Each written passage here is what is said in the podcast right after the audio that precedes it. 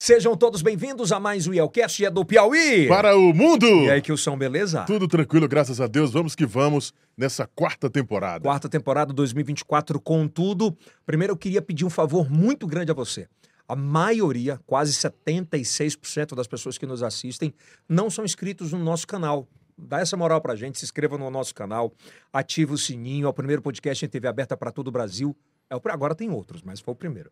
Todos os sábados, às 10h30 da noite, para mais de 20 milhões de parabólicas espalhadas por todo o Brasil, pela rede Meio Norte de Comunicação. Você tá muito elegante, cara. Heron, veste o homem atual. Essa é 24, né? Pô, essa já, é 2024. Tá bonitão pra caramba, que Pô, brincadeira, hein? Vamos que vamos, hein? Olha, Olha a Heron você encontra lá Aonde? nas lojas Noroeste, Piauí, Maranhão Tocantins e agora, né? também. se você consome qualquer uma dessas marcas que aparecem aqui atrás, por gentileza, nos dê essa moral e consuma todas essas marcas. Se você consome a internet, tem a G3. Se você vai reformar ou construir, tem a J Monte. Ah, se você quer, por exemplo, fazer o seu podcast, tem a Estação I, estúdios criativos, né, que o são. E aí você pode fazer o que você quiser. Aqui tem para todos os gostos e para tudo que você quiser aqui na estação, né? É Kilson? verdade. Vamos que vamos. Hoje o podcast para mim é muito especial. Para mim ele é um dos maiores do Brasil, né? Ele tem referências nacionais ah, de, de sucesso eleitoral, de sucesso de publicidade local. Já trabalhou em empresas que prestaram, que prestaram serviços para a Nivea, que é uma, uma big, eu não vou falar big tech, mas é uma big commerce do mundo inteiro, entre outras grandes empresas. Ele é natural de São Paulo, nasceu em 1978 no estado de São Paulo, se mudou para o Piauí nada mais, nada menos do que 21 anos. A gente casa quase que igual. Eu tô há 23, 24. É, 24. Não, 25. Tá 21. É, estreou no mercado em 1993 no departamento criativo da maior gráfica do Brasil, a Marprint Editora de São Paulo. E em 1999, olha que loucura, integrou ali a criação ah, da MN Propaganda Group, que eu trabalho hoje no meu Norte Comunicação. É um projeto paralelo aqui, o Yelcast, mas continuo lá há 20 anos no Bom Dia Meu Norte. É responsável pelo um dos maiores cases, aliás, alguns dos maiores cases de sucessos eleitorais nos últimos 20 anos no nosso estado do Piauí e não deixa nada a desejar para nenhum lugar no Brasil. Uma salva de palmas para Aê. Alex Nastácio, obrigado. Seja bem-vindo, Alex. Rapaz, que honra, viu? Que abertura eu fiquei aqui. eu fiquei aqui lisonjeado, viu? Muito obrigado. muito Errei em obrigado. alguma coisa aqui? Faltou Não. algo? Não, não, acho que. é, é, Resume é, bem. Esse aí é o caminho, esse aí é o caminho. O Alex, para mim, ele tem. Ele é um. é, eu acompanho, a gente tem uma relação próxima há muito pouco tempo, mas eu acompanho o trabalho dele já há algum bom tempo. E ele é um dos caras que consegue e conseguiram fazer uma transição entre o analógico e o digital de uma forma muito assertiva. De entender o poder de consumo de quem consumia a televisão, de quem não consome. E tem uma parada hoje que é muito difícil, que é trabalhar com dois mundos paralelos, e eu- daqui a pouco você vai falar sobre isso. A gente tem um mundo paralelo de, de 15, 13 até 28 e de 30 ali vai embora. Que são pessoas que assistem TV aberta, pessoas que não assistem TV aberta. A gente vai transitar sobre isso. Vamos falar sobre política, TV aberta, TV fechada, rádio, redes sociais. Falar muita coisa aqui hoje. Mas, Alex, eu queria entender um pouco da tua vida. Você é de São Paulo. Você é filho de quem? É, é, tem quantos irmãos? Como é que era esse meio à época? Vamos lá. Antes, antes de tudo, muitíssimo obrigado pelo convite. É, eu que me sinto honrado, de fato mesmo, por esse, por esse convite de estar hoje aqui. Acompanho você pela televisão. Já consumi muito conteúdo teu pelo Yelcast, é, que é hoje uma, uma das principais ferramentas de plataformas de poder conversar e divulgar algo. É, há um tempo atrás eu participei de um outro, aonde eu recebi a visita de um cliente de fora daqui de Teresina, que foi na agência falar comigo porque havia assistido o meu podcast. Foi os meninos, o, o Acácio. É, exatamente, É. exatamente. Então, assim, maravilhoso também. então, acho assim, o teu, o teu conteúdo, ele tá no caminho daquilo que as pessoas estão atrás de consumir informação. Então, parabéns e muito obrigado pelo convite. Nós que agradecemos. Sei que seu tempo é escasso, porque é, é, quem hoje vive nesse mundo digital e no mundo de criação, é, a criação ela não para. Então é de Sim. manhã, de tarde, de noite. Você precisa criar. E quem cria precisa estar bem, precisa Sim. de tempo, né? Sim, é verdade. A- a- às vezes eu pego viagem com a família, Aí eu tô parado pensando, a minha filha, papai, o que tá fazendo? O papai tá aqui pensando, trabalhando. No meio da viagem, porque toda hora, todo tempo, você tem um insight, você tem alguma, alguma, algo que, que aparece que você pode implantar em um cliente, um problema. Mas voltando aqui na tua pergunta sobre, é, eu sou filho de um aposentado gráfico, filho de uma dona de casa, aonde conseguiram criar quatro filhos com muita dificuldade, muita luta. É, meus pais moram ainda hoje em periferia de São Paulo. Qual o nome dele? Luiz Carlos e Sueli. Meus pais. Só para eu entender ainda, teu, o pai do teu pai. Lidava... Eu não conheci. Eu não conheci. Mas lidava com gráfica? Não, não, não. O pai do meu pai morre em 71, eu nasci em 78, então eu não conheci o pai do meu pai. Na verdade, a, a, a, o gráfico, quando você pega lá anos 60, 70, é, a profissão gráfico era uma profissão muito valiosa. Até porque a comunicação na época, é. ou era TV, ou era rádio, ou, ou era, era impresso. impresso. era. Então o impresso, ele era, de fato, ele era muito, muito forte. E na época meu pai ingressou nisso daí via Senai, meu pai é aluno do Senai. Sério? Senai, isso aí década, década, década. Então não teve essa parada de pai para filho. É, é, década muito atrás. Ingressou Senai, entendeu o que, que era essa, essa profissão, viu que naquele momento era rentável, ingressou. É, meu pai, aposentado gráfico, minha mãe, dona de casa, criaram quatro filhos na dificuldade, é, mas numa dificuldade caseira, mantendo os quatro filhos em colégio particular, porque sempre Sério? acreditaram que o colégio particular ele era diferente, e na época, de fato, ele era diferente. E somos um, somos são, um sobrevivente. São quantos homens e quantas mulheres? Três homens e uma mulher. Porra, então quem mandava era a machara. Três homens a, a, a, mulher, a mulherada mandava. É, e, e, assim, não, assim, em casa sempre foi muito, muito, muito tranquilo, muito tranquilo, muito tranquilo mesmo. É, o, eu tenho uma, uma, uma irmã mais velha, um irmão mais velho, mas em casa, acho que meu pai e minha mãe sempre construíram, vão fazer agora 54 anos de ah, casado. Né? Que é o terceiro. Eu sou, eu sou o terceiro. O ah, terceiro. terceiro. É. A, ainda perguntando sobre o teu pai na gráfica, nessa memória afetiva, por ser o terceiro, né? É, ele levava trabalho para casa, aquelas memórias afetivas de olhar um folder ou que não era folder, era panfleto sim, à época. Ainda sim. é, né? Mas é, tipo assim, isso, tu tem alguma memória sobre isso? Tenho. Na verdade, ele não levava para casa, ele levava a gente para o trabalho. Então, todo sábado, eu lembro isso daí, lembro, é na época da, da Laser Chrome ainda, Laser Chrome. É, ele de sábado ele ia trabalhar meio expediente e ele sempre perguntava: alguém quer ir com o pai? E a gráfica ela tem um cheiro, cheiro. de tinta, é. né? Ela tem um cheiro de tinta, ela tem um cheiro de papel que realmente ele cativa e é, e é gostoso. E quando meu pai teve uma oportunidade, eu confesso que eu, quando era jovem, é, eu tinha que, desde cedo, ingressar em alguma profissão para ocupar o tempo, morando em periferia, é um bairro muito perigoso. Onde era lá? Pirituba. Pirituba. Meus pais ainda, ainda moram lá.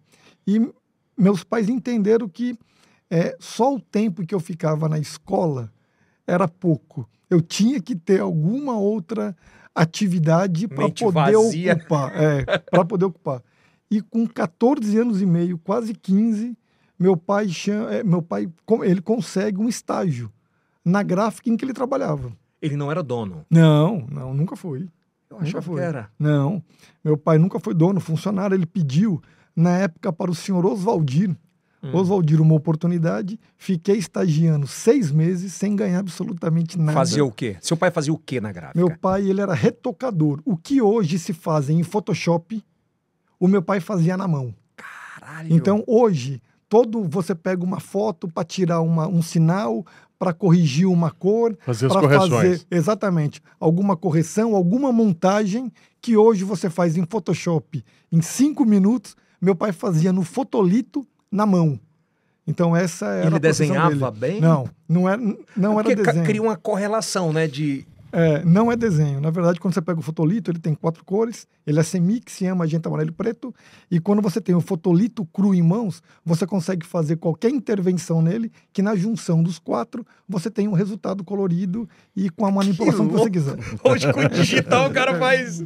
Quanto tempo era? Antigamente levava uma semana fazendo. Hoje? Cinco minutos. Evoluiu. Um bocado. E aí ele trabalhava um nessa. E aí você foi Trabalhava- fazer o quê? e conseguiu estágio para fazer de tudo. Desde carregar a caixa do almoxerifado, desde é, é, começar a entender Photoshop, desde começar a, a conhecer, diagramar um livro, um- um- um folheto, e fiquei lá por três anos e meio, quatro anos, até eu virar chefe do meu pai. Então, hã? É, eu fiquei lá nessa empresa até ser efetivado como chefe dele. Como é que foi esse dia? Tu lembra bem? Lembro, o seu Valdir precisava de três, de três pessoas, porque a gráfica funcionava 24 horas. Era um turno, seis da manhã, uma da tarde, uma da tarde, dez da noite, dez da noite, seis da manhã. E ele precisava de três, de três encarregados, de três pessoas para poder liderar o time de cada horário. Cada time tinha aí, em média, 30 pessoas cada time. Cara gigante, é. Não, tinha 600 funcionários, era muito grande. Porque esse, esse nosso departamento, ele era o departamento de dar saída em fotolito. Tinha é, departamento de impressão, de serigrafia, de, de, de Cartazes. De tudo, Ah, de tudo. Cara, tudo. É. E o seu Valdir tinha que selecionar três pessoas para poder colocar como encarregado de cada turno. E uma dessas pessoas, ele me concedeu é, essa confiança, disse se eu, se eu toparia, e eu topei esse quantos anos você desafio. tinha? Eu devia ter, se não me engano, 17 anos. Pra 17, é, 17 para 18 anos, isso. 17 para 18 anos. Ali, ali naquele momento, já te apaixonava tudo? Olha, Ou não? Não, já, já. É, eu, eu sempre fui muito curioso, muito curioso. Então, as agências mandavam material para gráfica, para gráfica é, im- imprimir, finalizar. E eu sempre queria saber quem era a agência, quem era o criativo da agência, por que, que ele chegou naquela ideia, por que, que ele Pô, escolheu mas sem aquela informação cor. alguma sobre isso? Sem internet, sem informação, sem nada. Eu acho que a curiosidade, é, assim, a necessidade é a mãe da criatividade, né? A necessidade é a mãe da criatividade. E quando se tem necessidade de tudo, de reconhecimento, de dinheiro, de espaço, de fato para você poder ocupar e mostrar que você faz alguma coisa, a gente tenta ser criativo, tenta mostrar alguma outra coisa. E a gente começou a pesquisar, a sempre evoluir. E eu me lembro que chegou um trabalho lá de uma loja que ainda tem em São Paulo hoje, chamada Artefato, uma loja gigante, Uhum. de imóveis, gigante a loja. E o diretor criativo pediu material, é, um turno ele não conseguiu fazer, o outro turno ele não conseguiu fazer, e quando eu chegou nesse meu turno, ninguém da equipe conseguia fazer, eu assumi e fiz. Eu acho que ali virou um destaque. Porra, quando tem problema, pode colocar que o menino aí resolve. E isso foi com, com, com esse material, da, o da Artefato, foi com um lançamento daquele whisky Passporte, da, da verde, da, muito antigo. Verdãozão. Verde, muito antigo. Então, sempre quando tinha alguma coisa de muita dificuldade, coloca para esse menino aí que esse menino faz. E foi dando certo. E quando o teu pai viu o menino dele, que ia pra gráfica dia de sábado, virar o chefe, qual foi a reação? Tu lembra bem disso? Que deve ter sido um puta do Não, orgulho, assim, né? é, eu me lembro, assim, eu lembro que quando meu pai tinha que solicitar algum material vindo do almoxerifado ou pedir para sair mais cedo, eu tinha que autorizar ele com uma guia para que isso pudesse acontecer. Mas a gente sempre agiu muito normal, até porque eu ia de carro com ele, voltava de carro com ele. Eu, eu te falo isso sobre. natural. Eu, eu- eu- eu sei que é natural, mas eu falo afetivamente, né? Porque o terceiro filho, Sim. é do- dos que todos trabalhavam com ele, não. Não, não, não, sou eu. Pois é, deve ter sido um. Não é que é. Peso não é, mas. Não sei se ele era muito de demonstrar também. Não. É, não. então ele era mais é, secão, meu pai né? sempre foi. Assim, Ah, eu- entendi eu- agora. É, é, é, eu, eu confesso para ti, que eu tenho foto de praia em viagem com madrinha e padrinho, não tenho com pai e mãe. Porque como era uma família muito, muito humilde, porém muito unida, nós não tínhamos viagem de férias, nós não tínhamos é, essa diversão de pegar a família toda e ir para restaurante. Era em casa. No- Eu estava comentando em casa esses dias que o nosso presente de Natal era material escolar né? Quando, quando a gente recebia visita lá em casa, o do Papai Noel, o Papai Noel deixava em casa material escolar, porque meus pais sabiam que teriam que comprar de qualquer maneira. Já deixavam ali. Então, o nosso presente de Natal era material escolar. Cara, e Então, deve ter sido isso. uma infância maravilhosa em termos de aprendizado, né? Porque era uma época que era todo muito, muito unido, que não que hoje não seja, mas é porque não tinham tantas distrações quando tem, quanto tem hoje, né? Eu acho que to- toda referência que eu tenho hoje, referência de casal, são, são meus pais, referente de mulher guerreira, é minha mãe, referente de um cara trabalhador, mesmo sem estudo, que conseguiu colocar quatro filhos no caminho do bem, é meu pai. Toda referência positiva que eu tenho é de dentro de casa. Vem da família. É isso, impressionante. muito- isso não se quebra, É impressionante. ninguém tira, é um negócio É. extraordinário. É impressionante. Dos quatro, quantos seguiram, quantos seguiram a carreira de criação? O meu irmão mais novo, ele tem hoje negócio online. É, ele também ele é, ele é formado em comunicação, propaganda. é, só que em São Paulo o mercado ele é muito maior, muito mais vasto, com muito mais possibilidades. Mas os quatro, dois. É, dois, dois, Dois. dois em, em comunicação. Quando é que você entende que a gráfica começou a, a não te suprir mais, dizer assim, cara, não vou ficar aqui o resto da vida, vou ter que dar essa virada. É, Foi, nossa- foi buscar conhecimento? Como é que foi É, isso? ali é o seguinte, nessa gráfica, nessa gráfica nós atendíamos um grande grupo, pode, pode citar o nome? Pode, óbvio. que era o Pão de Açúcar. Então, todo o impresso, todo o encarte de todo o Brasil era feito nessa gráfica. E a gente começou a perceber que o volume de material solicitado pelo Pão de Açúcar começou a diminuir. Então ele pedia, sei lá, um exemplo aqui, 5 milhões de tabloides para aquele final de semana. Aí chegou um mês, começou a pedir 2 milhões e meio. Passado 4, 5 meses, começou a pedir 1 milhão e meio. Porra, aqui tem coisa errada aqui. Então, está sentindo que o Pão de Açúcar, um grande varejista, já não está mais é, acreditando tanto nesse impresso. Para onde é que está indo? Esses tabloides, como é que eles eram? Eram quantas folhas? Ah, chegava a ser 32 folhas, Um? um tabloide, 32 folhas, 600 fotos. Não, era absurdo. Era- Ofertas. É oferta, exatamente. Isso oferta. eram feitas quantas vezes por semana? O Pão de Açúcar colocava lá em média 3 a 4 por semana. Então era um dia sim, um- praticamente um dia sim, um dia não. Não, você pegava, por exemplo, tinha quarta, da, o, da, o da Hortifruti saía dois. Aí o preço final de semana.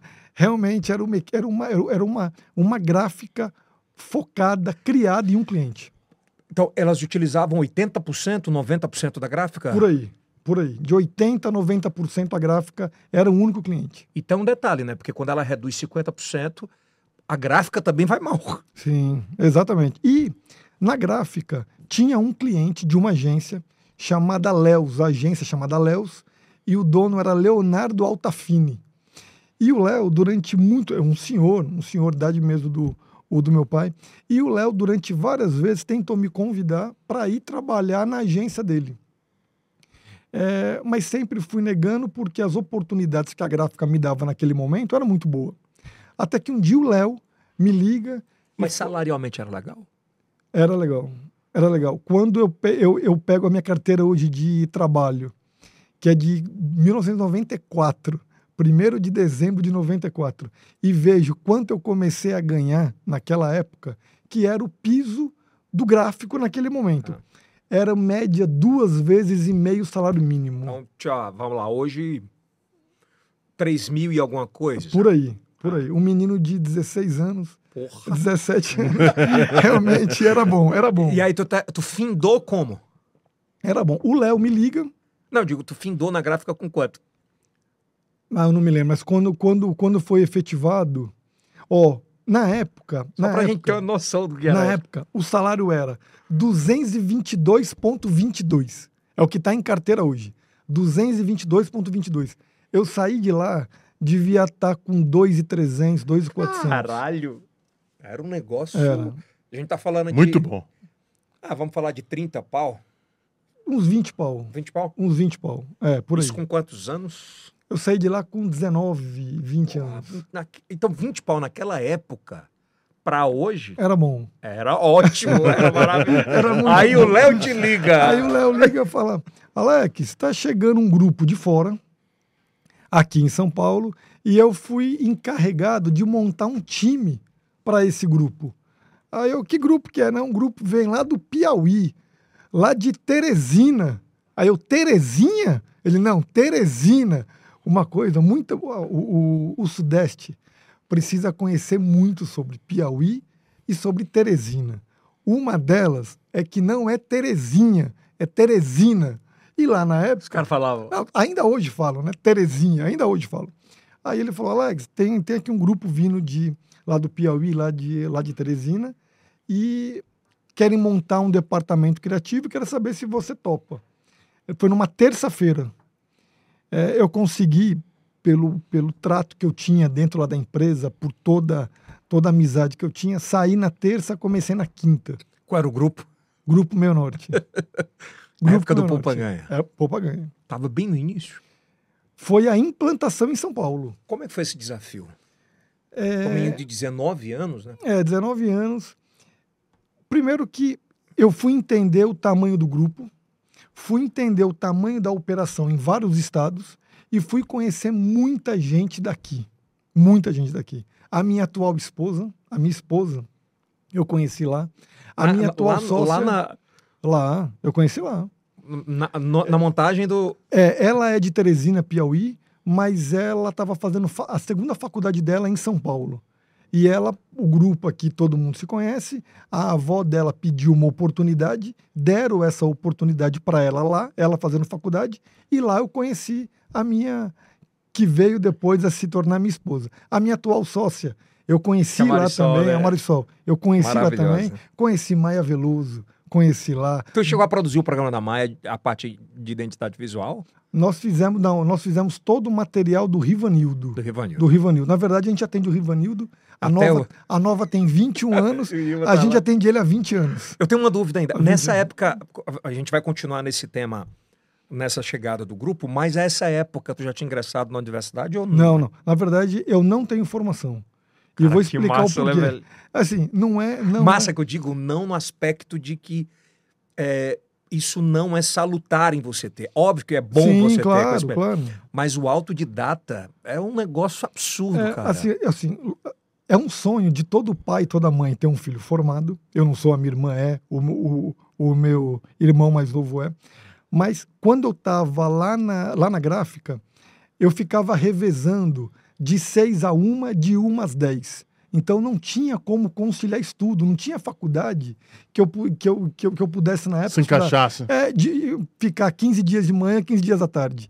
E quando eu entro já no, no, no Poupa Ganha, é, meus pais moram em periferia. De casa até o local era em média três horas, duas horas e meia. Para ir? Para ir.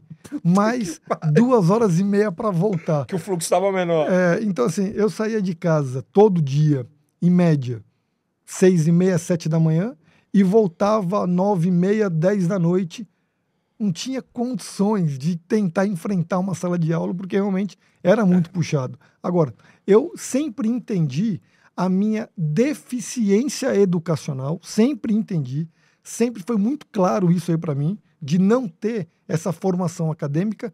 Por um outro lado, isso me forçou a buscar conhecimento em livros, em, em, em, em conversa. Mas muito focado vídeo, na tua área. 100% focado na minha área. Então você não.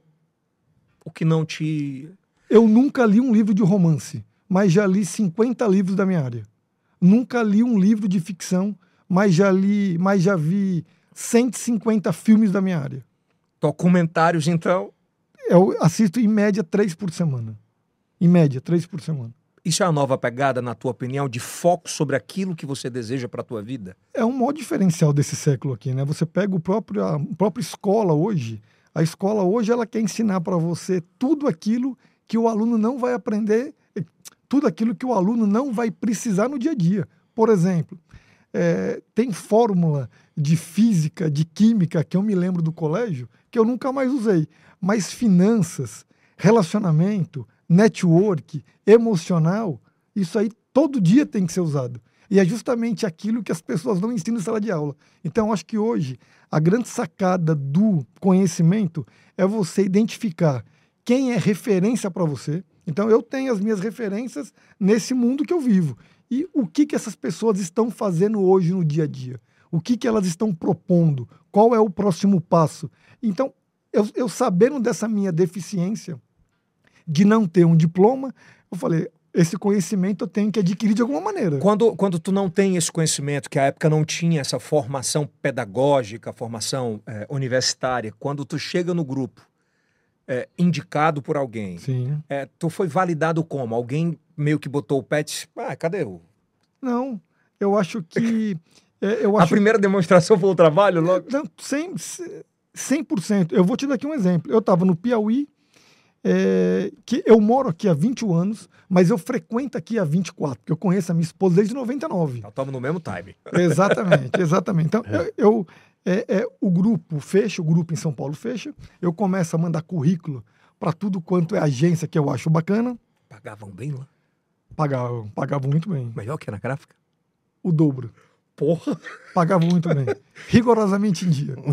Pagavam. E O que é melhor 40, ainda, né? O pagava. que, o que é melhor ainda, né? Pagavam. Em grana. E, e eu comecei, eu comecei, não, era bom, era muito bom, era excelente. Eu comecei a mandar currículo e eu estava em Teresina quando uma pessoa me ligou que era da agência Triadicom do grupo Talent na época.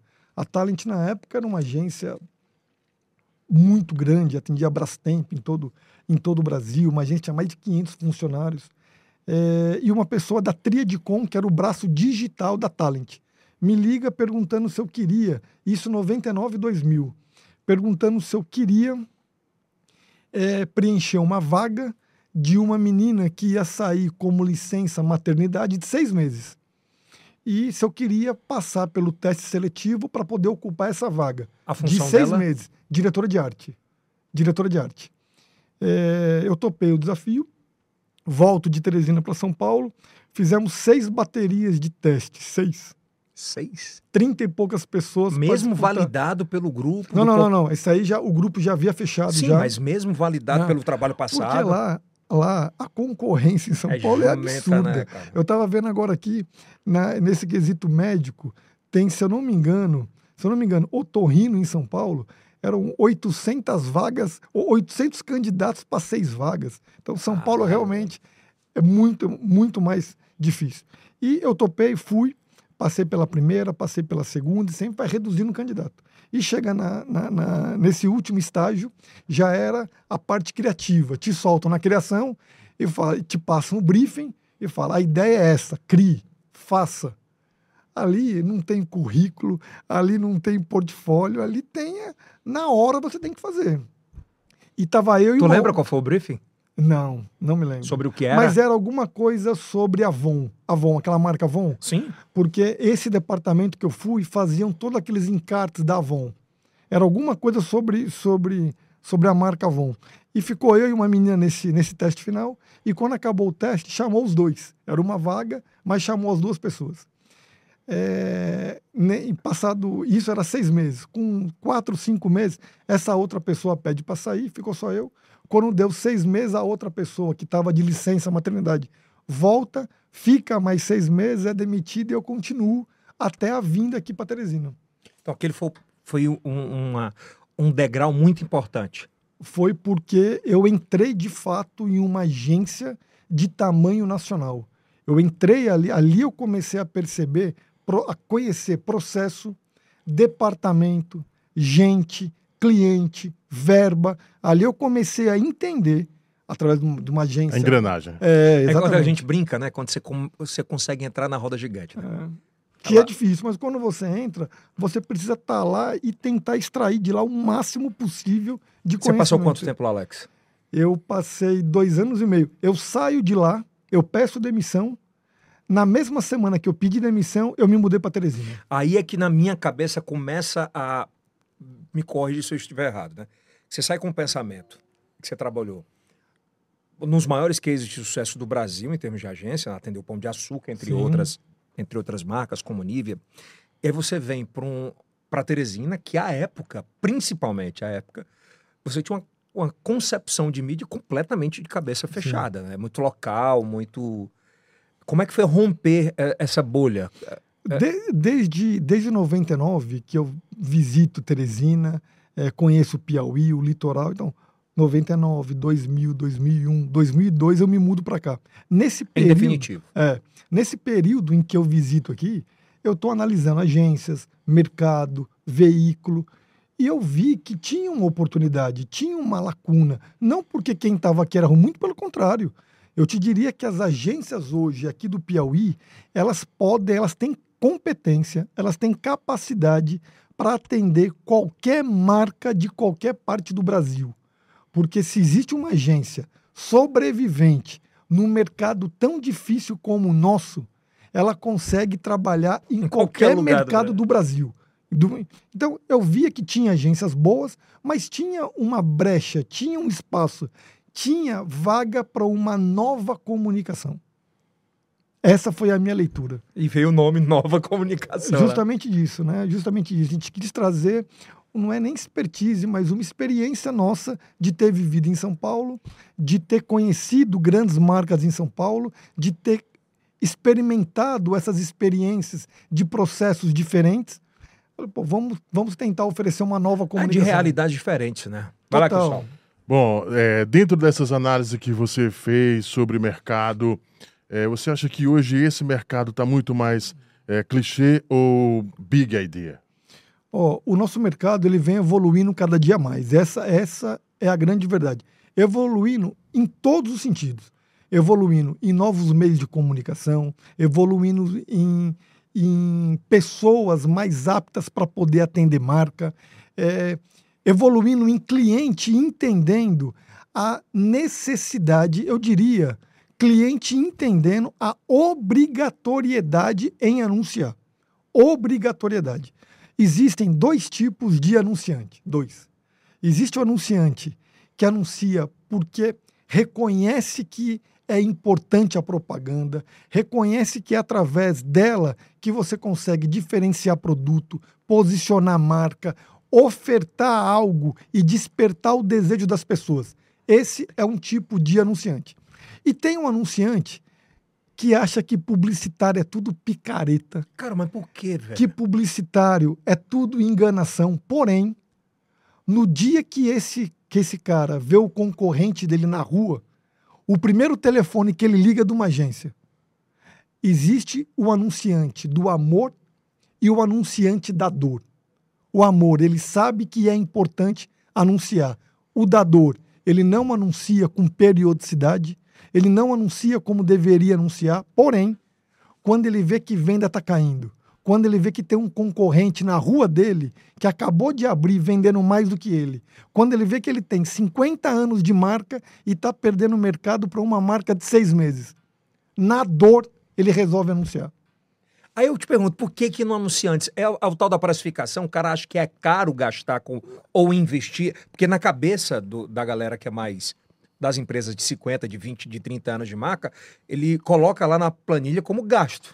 E Ou de seis meses coloca como investimento. Eu acho, né? que, eu acho que é pura cultura. Então você pega a maioria aqui dos grupos de empresas. O avô tinha empresa, não tinha concorrente, não anunciava e ficou rico. Essa é a verdade.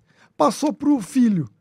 O filho pegou a empresa, tinha um ou dois concorrentes, não anunciava e continuou ganhando dinheiro. Só que as marcas agora chegaram para os netos. Os netos agora não tem mais três, quatro concorrentes na rua. Tem 200, 300 na rua, no bairro, na cidade, no estado, no país e na internet. Se ele não anunciar, só tem um caminho para ele. Eu digo que a marca não anunciar tem uma grande vantagem. A marca em não anunciar tem uma grande vantagem. No dia que ela fechar, ninguém fica sabendo. é uma vergonha a menos que ele passa. É uma vergonha a menos que ele passa. Então, existe o lado bom também de não anunciar. Quando fechar, ninguém fica Cara, é sabendo. é tão... Tu falou é muito... Uh, uh, só falando, ele muito, foi muito assertivo no que falou, porque eh, tem, tem um negócio que era, ele era preponderante para quem viajava, que é a casa de câmbio. Sim. Né, eu fiz essa última viagem agora e eu peguei e fiz um cartão Sim. virtual e tal. E aí eu fui lá, eu fui na internet, vim através de um anúncio pelo YouTube, a conversão bem menor, acho que 20 centavos a menos. Tempo real. Tempo real, hum. não precisava conversar ou falar com não ninguém. Anda com, não anda com Aí eu falei, cara, casa de, casa de campo vai fechar.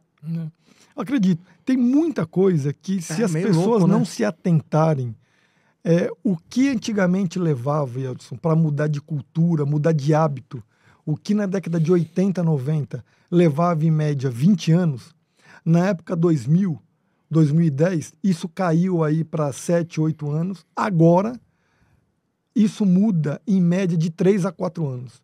Então você pode perceber ferramentas de 3, 4 anos atrás virando tendência, hábito e consumo das pessoas daqui em diante. Vocês, como agência, por exemplo, ainda voltando nesse, nesse exemplo, né? O, o vô muito conservador, o pai muito conservador, Sim. ele disse assim: não, eu quero ir para casa de câmbio. Eu não confio, o cara vai me roubar. Quando o marketing é feito para o neto, o neto ou o filho consegue convencer? É... Percebe o que eu falo? Eu, eu, eu vejo que o neto ele sabe da necessidade, ele sabe da importância, porque ele já nasceu nesse mercado competitivo. Então, ao mesmo tempo que o pai dele tinha três, quatro marcas que competiam com ele, o menino já cresce vendo que tem 10, 12 na rua. Imagine online.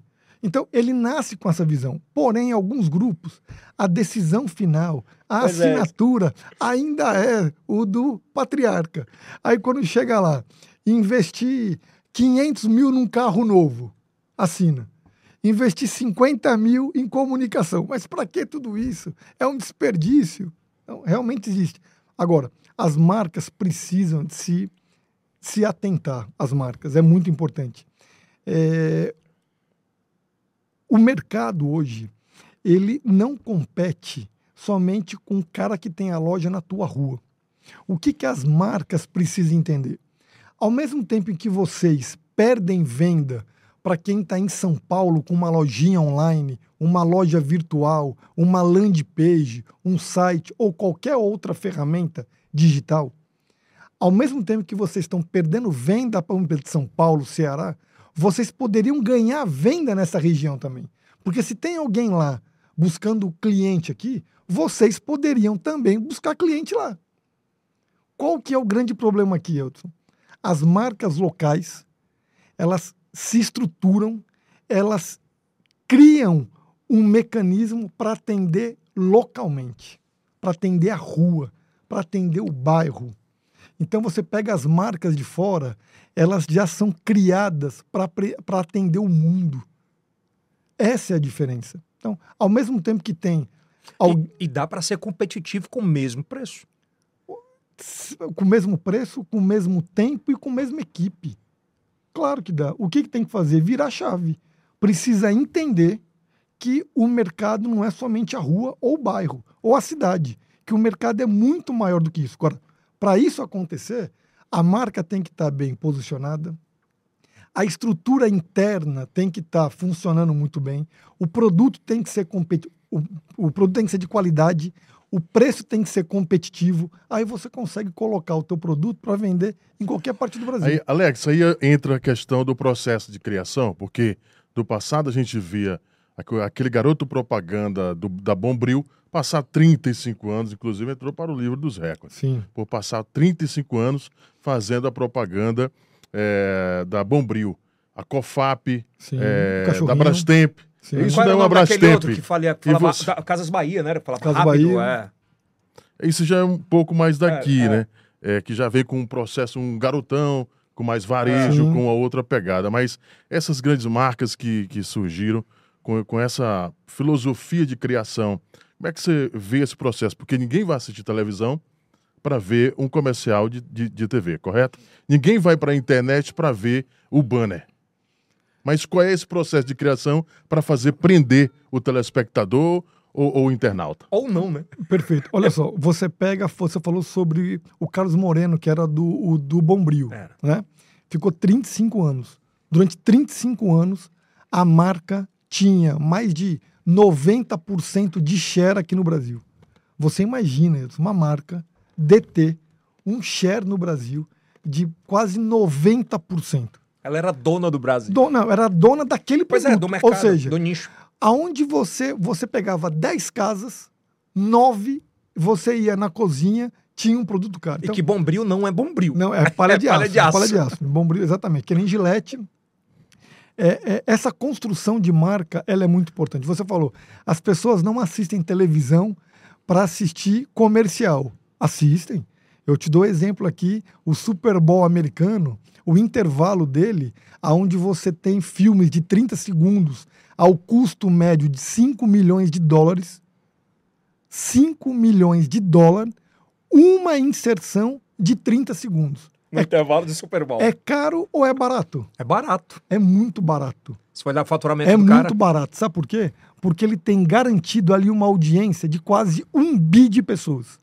Você imagina, quase um oitavo do mundo assistindo a tua marca. Divide o custo que você está pagando deste, dessa inserção para fazer um folheto na rua. Você não vai conseguir atingir. Tem fila para comprar? Tem. O espaço do É isso. fila. Não. Eles dão a oportunidade para a marca. Pois é, isso que eu tô falando. "Opa, Se o cara fila". não quiser. Tem 50 marcas. Por isso que a Pepsi está lá. Tem. 50 marcas. Então, as pessoas assistem. Logicamente que foi mudando, não a percepção de comercial, mas foi mudando a percepção da onde estão os filmes. Então, por exemplo, hoje você tem YouTube, aonde os 5 segundos primeiro passa alguma comunicação. Né? Você vai assistir um filme e em 5 segundos aparece alguma marca. Se naqueles 5 segundos ela conseguir convencer você, você não aperta pular, você assiste ele. Verdade. E tem um grande índice de, de, de, de filmes, de mensagens que as pessoas não pulam, assiste por curiosidade, por aquele produto e de encontro com a necessidade daquela pessoa naquele momento. Então, as pessoas assistem, as pessoas consomem propaganda, as pessoas acreditam em propaganda. Se as pessoas não consumissem e não acreditassem, o cigarro não teria sido proibido de anunciar. Por que, que foi proibido anunciar cigarro? Porque a lei sabe que se anunciar vende. A lei reconhece, a sociedade reconhece que se você colocar em televisão, colocar em internet, colocar em rádio, colocar em outdoor, colocar em folheto, vende. Então, vamos proibir a propaganda de cigarro para diminuir a venda. Se a tua marca não tem nenhuma proibição, por que não anuncia? Que é certeza que vende. Só falta anunciar. Só falta anunciar. Tem um detalhe, e eu queria começar a partir desse- desses princípios de escalonamento, o que é que é mais importante e menos importante. Vamos começar do, do, do passado para o presente. Qual o tamanho da importância hoje, por exemplo, dos panfletos? Você falava da época do Pão de Açúcar, que eram 32 e tal. Eles continuam tendo a mesma importância ou não? Eu, eu vou dar um exemplo de panfleto, exatamente panfleto, tá? São duas categorias, tem panfleto... Não, tem folder, panfleto, encarte, mas assim, o panfleto desse modo geral, panfleto, folder, encarte, Papel na mão. qualquer matéria, exatamente. É, hoje você tem como criar uma comunicação que converge do papel para o digital. Então hoje você tem realidade aumentada em papel, onde você pega o folder, coloca o seu telefone e o prédio nasce da folha. Hoje você tem um código QR Code que você está em papel e direciona ele para um site, para um vídeo. Então, o papel, logicamente, que ele enfraqueceu muito, logicamente, porque parte da verba, o dinheiro é sempre o mesmo. O dinheiro é o mesmo. Cada, cada veículo que entra, cada posto que entra, você vai dividindo o dinheiro. Então, logicamente que o dinheiro migrou. Eu estava vendo agora que só o TikTok, que é uma das redes que a maioria da gente aqui não usa, não usa TikTok, a gente usa mais Instagram, YouTube, Facebook, só o TikTok faturou 10 bi. Então, parte da verba está indo para canais. Agora, o folheto, ele bem utilizado, mercado imobiliário, mercado de carro, Que são mercados É, mais prestação, conservadores. você- mas você consegue fazer hoje um folheto com uma pegada informativa, é, mesclando tecnologia e folheto, utilizando o folheto como direcionamento de conteúdo para ambiente digital. Aí precisa de uma mente criativa para direcionar para onde você quer ir. Não adianta você falar, porque existe a cultura de a gente falar assim. Ó, eu tô precisando aqui de 4 mil panfletos. Coloca aí, que é aquele baixo custo, né? Eu quero Sim. dizer, faz 10 mil panfletos, coloca foto, telefone, Alô, e WhatsApp. pronto, coloca na rua. Não, É jogar dinheiro Não. no lixo, correto? já foi. Eu acho que hoje qualquer um real gasto, é, qualquer um real mal gasto é um real que deixa ser investido e é um prejuízo para a marca. E é muito, é muito verdade que você falou, você falou do TikTok 10 bi. 10 bi, O, somente mai- TikTok. o maior faturamento aqui do Yelcast digital é o TikTok. É. é. o que mais paga. Acredito. É, ele hoje ele monetiza acima da média. Mas se você tem. Três vezes mais. É, você tem TikTok, assim, redes que elas monetizam. O TikTok, o Discord, é, é, é Facebook, YouTube, Kawaii Instagram. ainda não. É, mas você tem ah. o próprio a Twitch. A Twitch hoje tem gente aí fazendo jogo online, ganhando 10, 12, 15 mil dólares mês fazendo transmissão de jogos online é, e, via, e via isso, Twitch. É, tem eles, o Facebook agora começou a pagar muito melhor porque ele está querendo tirar essa comunidade do, do, twi do, do, do, do da Twitch. É, da Twitch. É, começou a pagar bem melhor. O, o Alex, quando o Jornal Nacional ele coloca ali nos 30 segundos aquele filme, o lançamento de um produto, Sim. ou o lançamento de um carro é, de uma grande marca. Como é que você vê essa, essa correlação aí com esse público que está assistindo ali? É, eu te diria que quando eu vejo uma marca acreditando e investindo em um jornal nacional, que a gente sabe que 30 segundos ali não é barato, eu percebo que aquela marca ela tem um bom produto a se oferecer. Porque se uma marca está disposta a investir em comunicação, ela não vai entregar qualquer coisa. Se uma marca está disposta a é, é, é, separar parte da verba dela de investimento, logicamente, para poder colocar em propaganda, é porque aquela marca tem um produto de qualidade e eu vejo ele com muito mais atenção. Jornal Nacional. Hoje você anuncia ele a nível nacional, você está falando aí com 30, 40 milhões de pessoas diretamente. Diretamente. É Essa, é muito forte. E, e esse papo que todo, todo ano surge, né? Quanto mais a rede social, as redes sociais crescem, mais vem a TV aberta vai acabar, o rádio vai acabar. E tu, como um cara que faz essa transição desde o uhum. analógico até o digital, de fato, acaba ou não acaba? E qual é o tamanho da relevância? É, se você acha que o digital ele vai, eu acho que as mídias elas são complementares. Elas não são substitutas. Elas são complementares. Se você lembrar 10, 15, 20 anos atrás, diziam que as revistas iam acabar. Visita uma banca hoje. Visite uma banca. É, nós estamos falando de um mercado de 210 milhões de pessoas. Então você tem aqui público para todo tipo de produto, para todo tipo de veículo. Se você for assertivo, você consegue conversar com as pessoas. É, a TV aberta, eu tenho a seguinte filosofia. É, durante muito tempo, as grandes marcas, só elas estavam em TV aberta pelo custo que era estar tá em TV aberta. Não era, não é barato você estar tá em TV aberta. Então, as grandes marcas estavam em TV aberta. Então, as pequenas marcas começaram a buscar caminho via digital. Era mais barato, é, você tinha um alcance limitado, mas dava o retorno que a marca pequena merecia. Porque era nichado, né? Porque, exatamente. As marcas grandes começaram, continuaram em TV e migraram também para o digital. Então, hoje, 2024, você pode afirmar que todas as marcas, média, grande, micro, gigante, todas elas estão na internet. Concorda? Sim. Hoje eu te digo, estar na televisão é o diferencial. Porque se a pessoa estava na TV lá atrás, onde só os grandes estavam, hoje o digital deixou todo mundo nivelado. Hoje o cara que vende cachorro quente aqui, tem uma página lá no Instagram que a Nike também tem. A uma tem 50 milhões de seguidores, uma tem 500 seguidores, mas eles estão no mesmo local. Só que nem todo mundo está numa Meio Norte, nem todo mundo está numa Globo, nem todo mundo está em uma TV aberta. Então hoje a TV digital, ela volta a ser um diferencial das marcas. Que é um, que é um exemplo, estava comentando aqui com o nosso amigo Marcos antes. Saiu um tempo atrás um candidato a presidente chamado Pablo Marçal. Uhum. O cara aqui no digital, hoje. Um, é um rei do Hotmart. É, é mega empresário. Acho, que, acho que já deve ser bilionário cara. Tem uma legião de pessoas que seguem ele. Tem um conteúdo, para quem gosta, muito bacana. E ele sai candidato a presidente. Quando ele sai candidato, mais de 90% não sabia quem era. Olha o nicho. Então, o cara tá Lá na internet, milhões e milhões e milhões de pessoas conhecem, segue.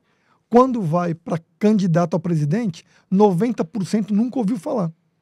Agora, pega uma pessoa que está seis, sete meses, um ano, dois anos em uma televisão, para você ver se o impacto de imagem não é superior ao tempo, ao mesmo tempo empregado somente em internet.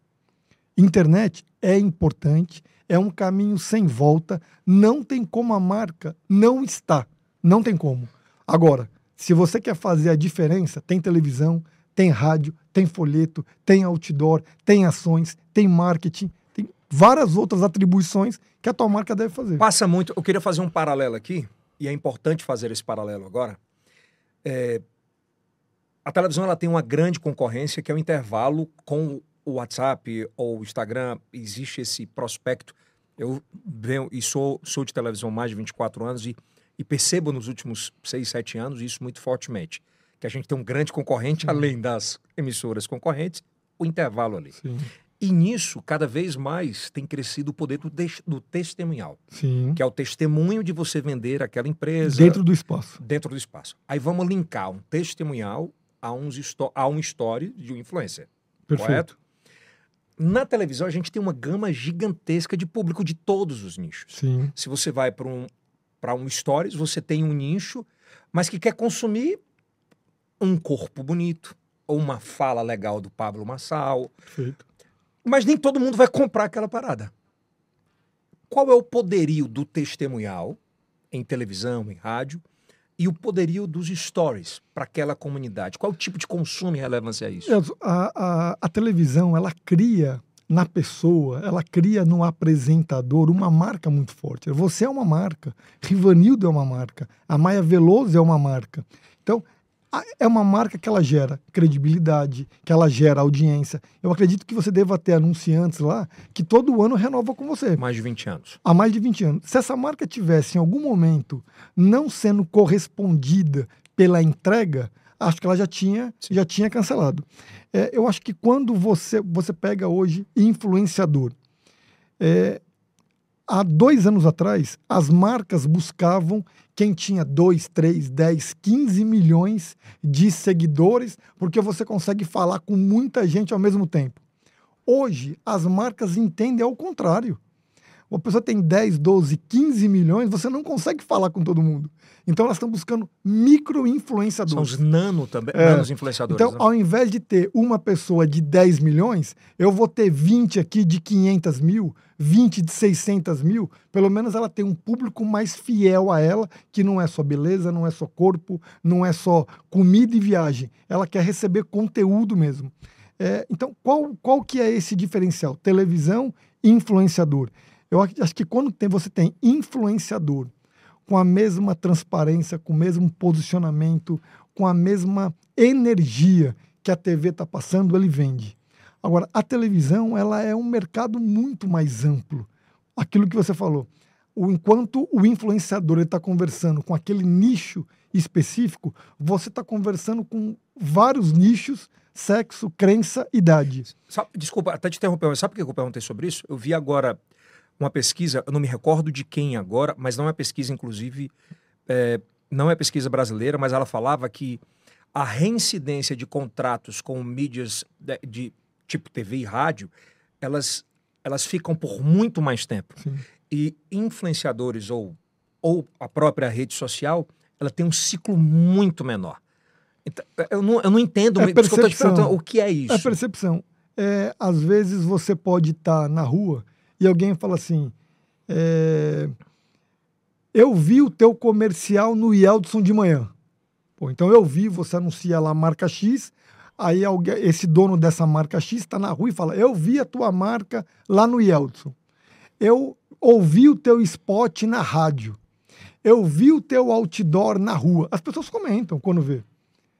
Mas por que, que não comenta quando vê lá, lá, lá em ambiente digital? Porque meio digital se tornou meio que obrigação. E ao mesmo tempo que está a marca X, está o abecedário inteiro lá. Por isso que o digital, ele é obrigatoriedade, mas e deixou de ser o diferencial. Todas as marcas estão no digital, mas poucas estão na televisão. Todas estão no digital, mas poucas estão no rádio. Todas estão no digital, mas poucas colocam outdoor na rua. Então, quando você está em ambiente digital, você está vendo a tua marca, mais 10, 12 quando eu estou assistindo o teu horário pela manhã, eu estou vendo duas, três marcas naquele intervalo. a chance de eu absorver, de eu comprar aquela ideia, é muito maior do que eu assistir 30, 40 marcas ao mesmo tempo. Então, quando a, a, galera falava que outdoor não vai ter mais valor, TV não vai ter mais valor, rádio, acho que então inflacionou agora. Eu acho que outdoor aqui em Teresina, Teres, perdão, Teresina outdoor, eu considero, de, tirando tirando digital, tá? Eu considero outdoor a terceira mídia mais forte que tem. Eu acho que a televisão, a rádio, tirando digital, tá? Porque elas não competem. Elas, elas se... somam, é, elas somam. Mas eu diria, pela, pela ordem, televisão, rádio, outdoor. Por que outdoor? Teresina, muitas avenidas, é tudo próximo, perto uma coisa é da outra, muitas placas, não tem como você ir deixar teu filho no colégio e não passar por 10 placas. Você ir atender um cliente e não passar por 10 placas. Outdoor é muito forte. Por que, é, deve ser, é, porque é caro, na verdade, né? Porque o outdoor pode ser um, audi, um outdoor digital o investimento é muito caro, né? Para ter muito. É, o telão. É, mas eu, eu, eu confesso. Tu gosta mais do analógico? Do papel. Do é, papel. É, tem mais efeito? Tem muito mais. Porque a leitura que você é. tem hoje de um, de um outdoor é de 7 segundos. Então, outdoor é a, talvez a peça mais difícil que tem para criar. Porque você precisa garantir que a mensagem seja passada Porra. em 7 segundos. 7 segundos. É, quando eu coloco algo em movimento é. eu já sei que atrapalha a leitura, a visão de quem está passando. Então, assim, eu não acredito em painel de LED é, outdoor. Indoor, acabei de chegar, estive agora em dezembro, lá no Vale do Silício, e dei uma volta em Los Angeles e vi. O LED vai dominar o mundo, LED. É impressionante, sim. Dentro de loja, de concessionária, dentro de tudo agora a comunicação em LED. Mas indoor, você tem a garantia do tempo. Indoor, a pessoa está parada, está sentada, está vendo. Outdoor, você precisa garantir que a mensagem seja passada em 7 segundos. Quanto mais movimento, pior é para a pessoa poder é ler. É muito louco. Qual foi a maior campanha de sucesso que você teve, na tua opinião, de privado? De, de... Qual foi que tu fez assim, a maior assertiva que tu falou, esse, esse é o meu maior case? Eu, tem várias, assim. Tem como... Mas tem uma do coração? Tem várias do coração, várias. Vai lá, vai, top 5 aí. É, top 5. É... Posicionamento dos desinfetantes da do Reino, há 20 anos atrás. Criamos um mote de um produto muito deficitário que vazava, que não tinha um cheiro agradável. E quando vem a nova embalagem, nova embalagem, novo perfume e novas cores. Criamos um mote que era desinfetantes do reino, novas cores, novos che... não, nova embalagem, novas cores, novos perfumes. Os germes vão morrer de qualquer jeito, até de inveja. Esse aí foi um monte, de 20 anos, eu gostei muito. É, fizemos o lançamento. Estouro aqui. de vendas. Foi. Não, a gente conseguiu reposicionar o produto, o produto aqui no mercado. É, você sabe que ponto de venda, a briga é por espaço na gôndola. É. E nós tínhamos em todos os mercados a gôndola que a marca quisesse para poder colocar o produto, porque sabia que ia ter venda garantida. É, fizemos o lançamento de um carro aqui, que a meta era vender cinco carros no ano, vendemos 14 Qual uma marca de carro, Ford Edge. Ford Edge. É, Ford, a gente atende a marca há 19 anos. É, nós tínhamos como meta vender cinco carros no ano, vendemos 14 na época. Também foi, foi muito bacana. O Alphaville, lançamos o Alphaville aqui. Porra, foi 100, um estouro. Foi 120 milhões de VGV em 6 horas e meia. Recorde. Naquele momento, recorde nacional. Nenhum outro lançamento Alphaville do Brasil. Peraí, quanto? 120 milhões em 6 horas e meia. VGV. 2 mil clientes. Isso é estratosférico. 2 mil clientes para 600 lotes. Você imagina se você pegar isso e ampliar. Vamos imaginar que fosse São Paulo. É, muita coisa. É muita coisa. É, lançamento ah, de tenho clínica. curiosidade. Esse tipo de campanha, tu participa do lucro? Não, é, hoje existem vários, vários, vários contratos, né? Vários formatos. Vários, vários. É, em mercado imobiliário, o contrato que mais é utilizado é a parceria do negócio. Você entra com um percentual do VGV. Então, você não ganha nada de criação, absolutamente nada. Agora, à medida que vai vendendo o produto, você é sócio daquele empreendimento em um percentual. Mas isso não era costumeiro aqui. Não, era não. As empresas de fora que vieram para cá, nós lançamos aqui Penta, que é do Zezé de Camargo e Luciano. Eu lembro. Fizemos muito material aqui de patrimônio. É, Alphaville. Então, essas empresas imobiliárias de fora trouxeram para cá várias culturas novas, várias culturas, desde positivação. E, e elas permaneceram? Porque tudo tem alto e tem baixo, né? É, o, o, o mercado imobiliário, muito forte para a gente como agência, lançamos a, a nova comunicação, já lançou aqui no Piauí, desde 2010, do Alphaville para cá, um bi de VGV. Um bilhão. Aí como? Só o Alphaville, 120 milhões. Aí você pega Galib, Penta, Patrimônio, é, loteamentos, loteamento de 30 milhões, outro, outro empreendimento de 150 milhões, é, é, torres residenciais de 90 milhões. Quando você soma, a nova comunicação já trabalhou já hoje para ajudar a vender mais de um bi em Como é que é criar campanha diversas para tantos públicos com um nicho imobiliário, é. cara? Mas cada Isso deve ser meio É, mas para cada produto você tem um público muito definido assim para cada produto. Mas então... como é que tu faz uma imersão? Porque o ator quando ele vai ele vai fazer um papel, ele faz como é que chama? O laboratório. Sim. Sim. É. O, o, criador, criador de conteúdo vai estudar sobre algo para tentar trazer. É. O cara que cria a campanha. Fizemos aqui já para poder contemplar com esse conhecimento. Fizemos aqui uma pesquisa de hábito consumo de público que ganha até 19 mil. Na época era, um, era, um, era uma torre que nós tínhamos que vender. Qual era, lembra? Lembro, lembro. Setor privado era uma torre que na época estava orçada, se eu não me engano, 890 mil, que na época era muito dinheiro. Hoje é muito dinheiro, mas na época, então, 10 anos atrás, era muito Como dinheiro. Como se fosse uns 3 mil hoje. Por aí, uns 3 mil. Um apartamento hoje de, é de 3 milhões, aonde a Caixa poderia é, aprovar financiamento de quem ganhasse acima de 19 mil, comprovado.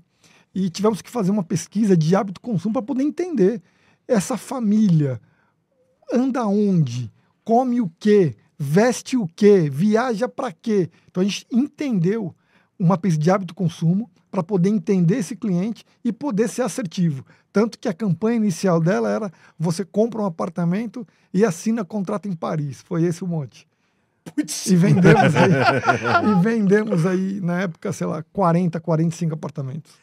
De cara. De cara. Então a gente tem o nicho imobiliário, o nicho automotivo, muito Sim. forte.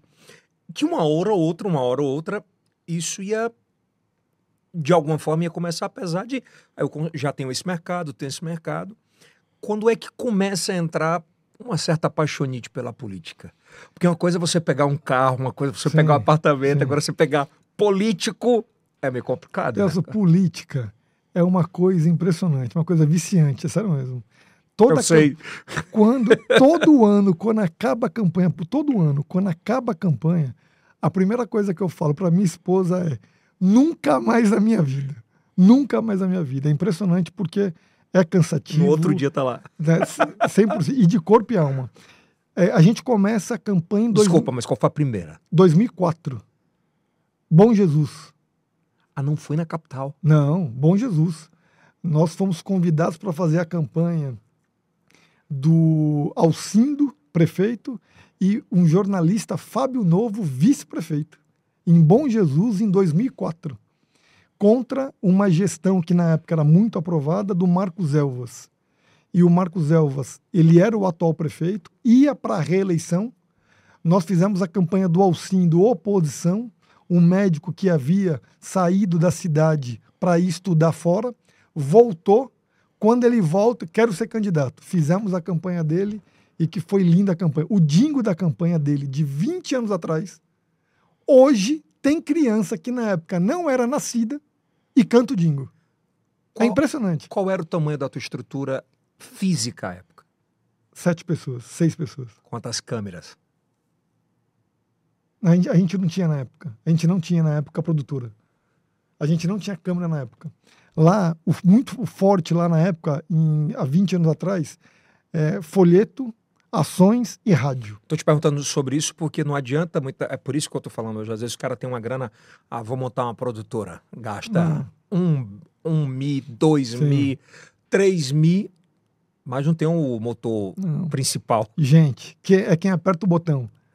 Na época, o forte não era vídeo, até porque não tinha nem onde distribuir conteúdo. Na época, o forte era papel. ações de rua, corpo a corpo mesmo, e rádio. Né? Rádio era muito forte. Então, naquela época, a gente já construía roteiro de, de rádio. Isso foi 2004. Faltou a primeira. É, Tinha primeiro. experiência alguma sobre isso? Olha só, a gente entende, Edson, pode até parecer soar um pouco esquisito, mas o marketing político, ele é o marketing de um produto. Eu estou vendendo um produto, eu estou vendendo uma marca. Qual que é a diferença de eu vender um, um prédio, de vender um carro e vender um político? A diferença é só uma. O prédio eu falo por ele, o carro eu falo por ele e o político fala por ele. Essa é a diferença. Agora, percepção das pessoas, posicionamento de marca, alinhamento de discurso, estratégia, toda marca precisa, todo produto precisa. E a gente pegou a, a, nossa expertise que tínhamos nesse mercado privado e colocamos no mercado público. Tanto que em 2014 fizemos essa campanha e foi muito bacana. Ganhamos. 2008. Vocês ganharam lá. Né? Ganhamos, ganhamos. Em 2008, quatro anos depois, a gente ganhou um prêmio aqui como agência que mais elegeu prefeito. Quatro anos depois Vocês já. saíram de uma para quantas? Mais de 20. Caraca. Mais de 20, 2008. Saíram de uma. De uma para mais de 20 em 2008. Fomos a agência que mais elegeu prefeito. Em 2008. Quatro já, anos aí depois. tu já tinha uma galera, né, trabalhando contigo. É, aí, na, nessa época, nós já tínhamos montado a produtora. Nós tínhamos uma agência que tem 20 anos. Que é a nova. A nova comunicação. Depois nós montamos a produtora de vídeo chamada Casa Verde. Então, nessa segunda, nessa segunda leva de campanha, nós já tínhamos uma estrutura melhor e maior, audiovisual, porque na época a necessidade, a demanda já era audiovisual. Foi a virada de chave foi que ano? Pro audiovisual? De, eu te de diria, tela? eu te diria daí, 2008, 2010. É, 2008, 2010. Dessas 20 que você, part... você saiu de uma para quase 20, todas vitoriosas. Não, se eu não me engano, foram 23, ganhamos 21. E na capital, quando é que começa o reconhecimento? É, a gente sempre participou. Porque tinha galera que fazia para tudo, né? Então, Ainda tem, muita gente boa. bom, eu muita sei que tem boa. muita gente boa, mas assim, tinha a vanguardi... o vanguardismo da, da política, você tinha os publicitários que você podia confiar e tal, e aí Sim. é, a nova deu uma furada nessa bolha.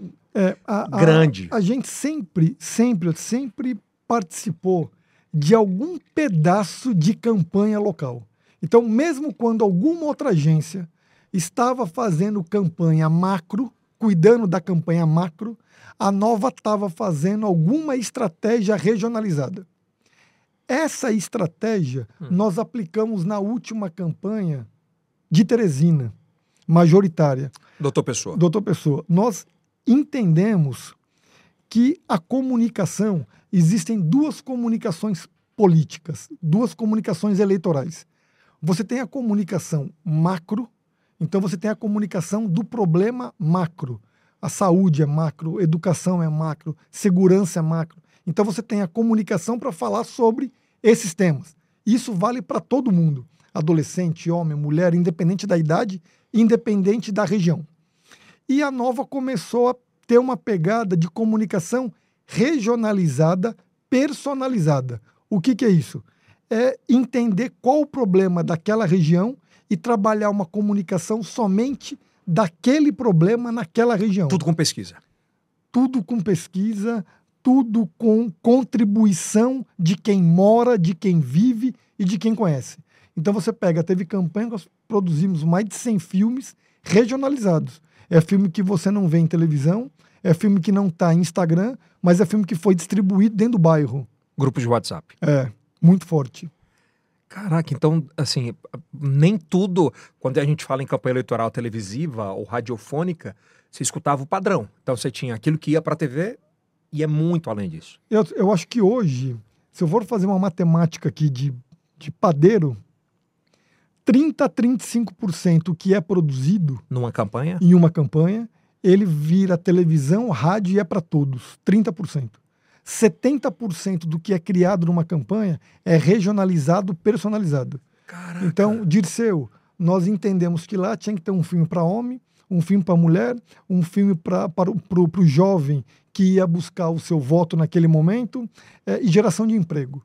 Então, a gente criou filmes segmentados para dentro do Dirceu, só para transmitir a ideia, a proposta para aquele momento. Então, a Nova sempre vinha aperfeiçoando, melhorando, conhecendo, é, vendo o que estava sendo feito e aplicar aqui. Fizemos isso em uma campanha e foi muito. É, é, é, é quando, esse resultado foi, foi bom, muito, né? foi, muito assertivo. Foi muito assertivo. Quando, quando uma agência como a Nova e como outras, né, elas ganham uma capital, isso, isso obriga a agência, por exemplo, a fidelização. É, por exemplo, não, eu ganhei com a prefeitura, agora eu tenho que, eu tenho que continuar com a prefeitura por mais 10, 15, 20 anos. Ou sai do. É, é, isso é bem. É, acho que é bem assertiva essa pergunta, porque tem muito na cabeça da galera Sim. que diz assim: não, a, a, agência de comunicação ajudou o cara a ganhar, então ela agora tem que ficar. Ela, ela, é, ela é partidária. Perfeito, perfeito. Ó, oh, é, se você pegar pela história de Teresina, é, toda, toda agência que participa do setor público é licitada, toda ela. Mas se você pegar no histórico, todas as agências que fizeram campanhas políticas para todos os prefeitos que ganharam, todas continuaram na gestão. Todas, sem exceção. Todas as agências que fizeram a campanha do candidato, o candidato ganha, ela continua atendendo. Por todo quesito, estrutura, portfólio, é, é, equipe, isso aí faz muita diferença. Muita, muita diferença mesmo. É, eu te diria que em uma campanha, você busca confiança, as pessoas passam a confiar em você, passam a conversar contigo, algo de baixo, mas você, você entende, você vê. Então, essa parte de confiança não é portfólio de agência. Confiança é instinto da pessoa. Né? Você passa isso para as pessoas. E as pessoas querem ter do lado quem entrega trabalho, quem resolve problema e quem é de confiança. Acho que por isso que a Nova, durante muito tempo, há mais de 20 anos, a gente faz parte de, de, de grupos, você fala assim, é partidária? Em nenhum momento. A nova comunicação, quando fez mais de 20 campanhas de prefeito, nós fizemos de mais de 10 partidos diferentes. E nunca um prefeito soube de história do prefeito da, da cidade vizinha, mesmo sendo contra que o partido é uma dele. Gran... Não é nenhuma grande sacada, é o básico, né? É. É o Eu básico. acho que isso fez com que gera boca a boca e as pessoas vão Como é, como é que está a procura de vocês aí para 24? grande, graças a Deus. As pessoas estão entendendo. Ah, foi uma, uma pessoa um dia na agência. Teresina, como é que tá? Teresina, estamos conversando. Estamos conversando, Teresina. Mas está em aberto. Estamos conversando. Estamos conversando, Teresina. Ah, foi uma, uma foi uma, uma, uma personagem falou assim: eu quero começar minha campanha porque agora em janeiro a pré-campanha vai começar. Eu não, a pré-campanha começou há três anos atrás. atrás é, é verdade. Né? Quando tem domingo a eleição, na segunda-feira começa a pré-campanha. Isso aí é natural. Então, assim, as pessoas estão entendendo que o vereador é importante, a liderança é importante, é, o grupo político é importante, mas estão entendendo que uma agência de propaganda é fundamental. Eu vou apertar mais um pouquinho. É, quando você é licitado, óbvio que você tem que prestar serviço sobre é, as suas demandas. Sim. Mas a opção de você fazer campanha para A, B ou C parte da da agência. Da agência. Claro. Correto? Correto. Uh, isso está fechado para 24 em Teresina ou ainda está? Não, estamos conversando. É, fomos, eu confesso para ti que a nova comunicação ela foi procurada de quatro pré-candidatos que temos hoje lançados, três são amigos meus, três gostam da agência, três frequentam a agência e os três pediram proposta para a agência. Quem foi que não começou? assim, é, existem, quem é que não foi atrás? Então, a gente não conversa, vai me dizer que é o Silvio. Não, a gente conversa, a gente recebe todos, conversa com todos. Temos hoje, uma, graças a Deus, uma boa estrutura. Que não, boa não, né? Acolhe, Modesta, né? Uma nova estrutura. É, maravilhosa. Nova, e assim, a gente está conversando, vendo, entendendo. Eu acredito que até março é, muita coisa vai acontecer de fechamento. Muita coisa. Muita coisa. Pega só majoritário esse ano? Se Deus quiser, somente majoritário. Não vai pegar. Não, vereador não. Não, não dá, né? Eu, Até dá. Eu só. O Terceiriza para Carvalhóis. O que, que as pessoas precisam entender? Uma campanha para a é. Prefeitura de Teresina é o mesmo trabalho que uma campanha para o interior do Piauí. É o mesmo trabalho. O que que vai mudar? Aqui tem televisão e lá não tem. Mas ambas têm que ter estratégia, planejamento, ah, tu falou ação, que 30% vai para TV, então... Você está entendendo? Então, todas elas, falam assim, ah, mas a minha cidade aqui tem 10 mil eleitores, eu acho que eu acho que eu não preciso. É aí que precisa. É aí que você precisa, de fato, ter uma comunicação diferente. É, eu, eu vou pedir a ajuda do Kilson nessas perguntas aqui. Marquinhos, se quiser também associar as perguntas. Hoje, hoje, gravados hoje, né? A gente está gravando hoje, dia 15, o presidente Lula sancionou o bullying, né, a lei do bullying, que chega até oito anos. E a gente tem visto nas últimas eleições um movimento muito forte de milícias digitais, uh, principalmente Instagram, Telegram, uh, no Kawaii começou a dar uma virada muito grande sobre isso, TikTok nem tanto, e grupos de WhatsApp, né? É, quando um cliente chega para ti e diz assim, quero montar uma estratégia para acabar com com fulano de tal, meu concorrente tem muito, né? Que eu sou interior. Ah, vamos, Demais, né? vamos destruir a Muita imagem. Briga, né? Vamos destruir a imagem. Qual o tamanho desse cenário? O que que isso traz de relevância numa eleição? Nelson, eu posso te afirmar com 100% de certeza.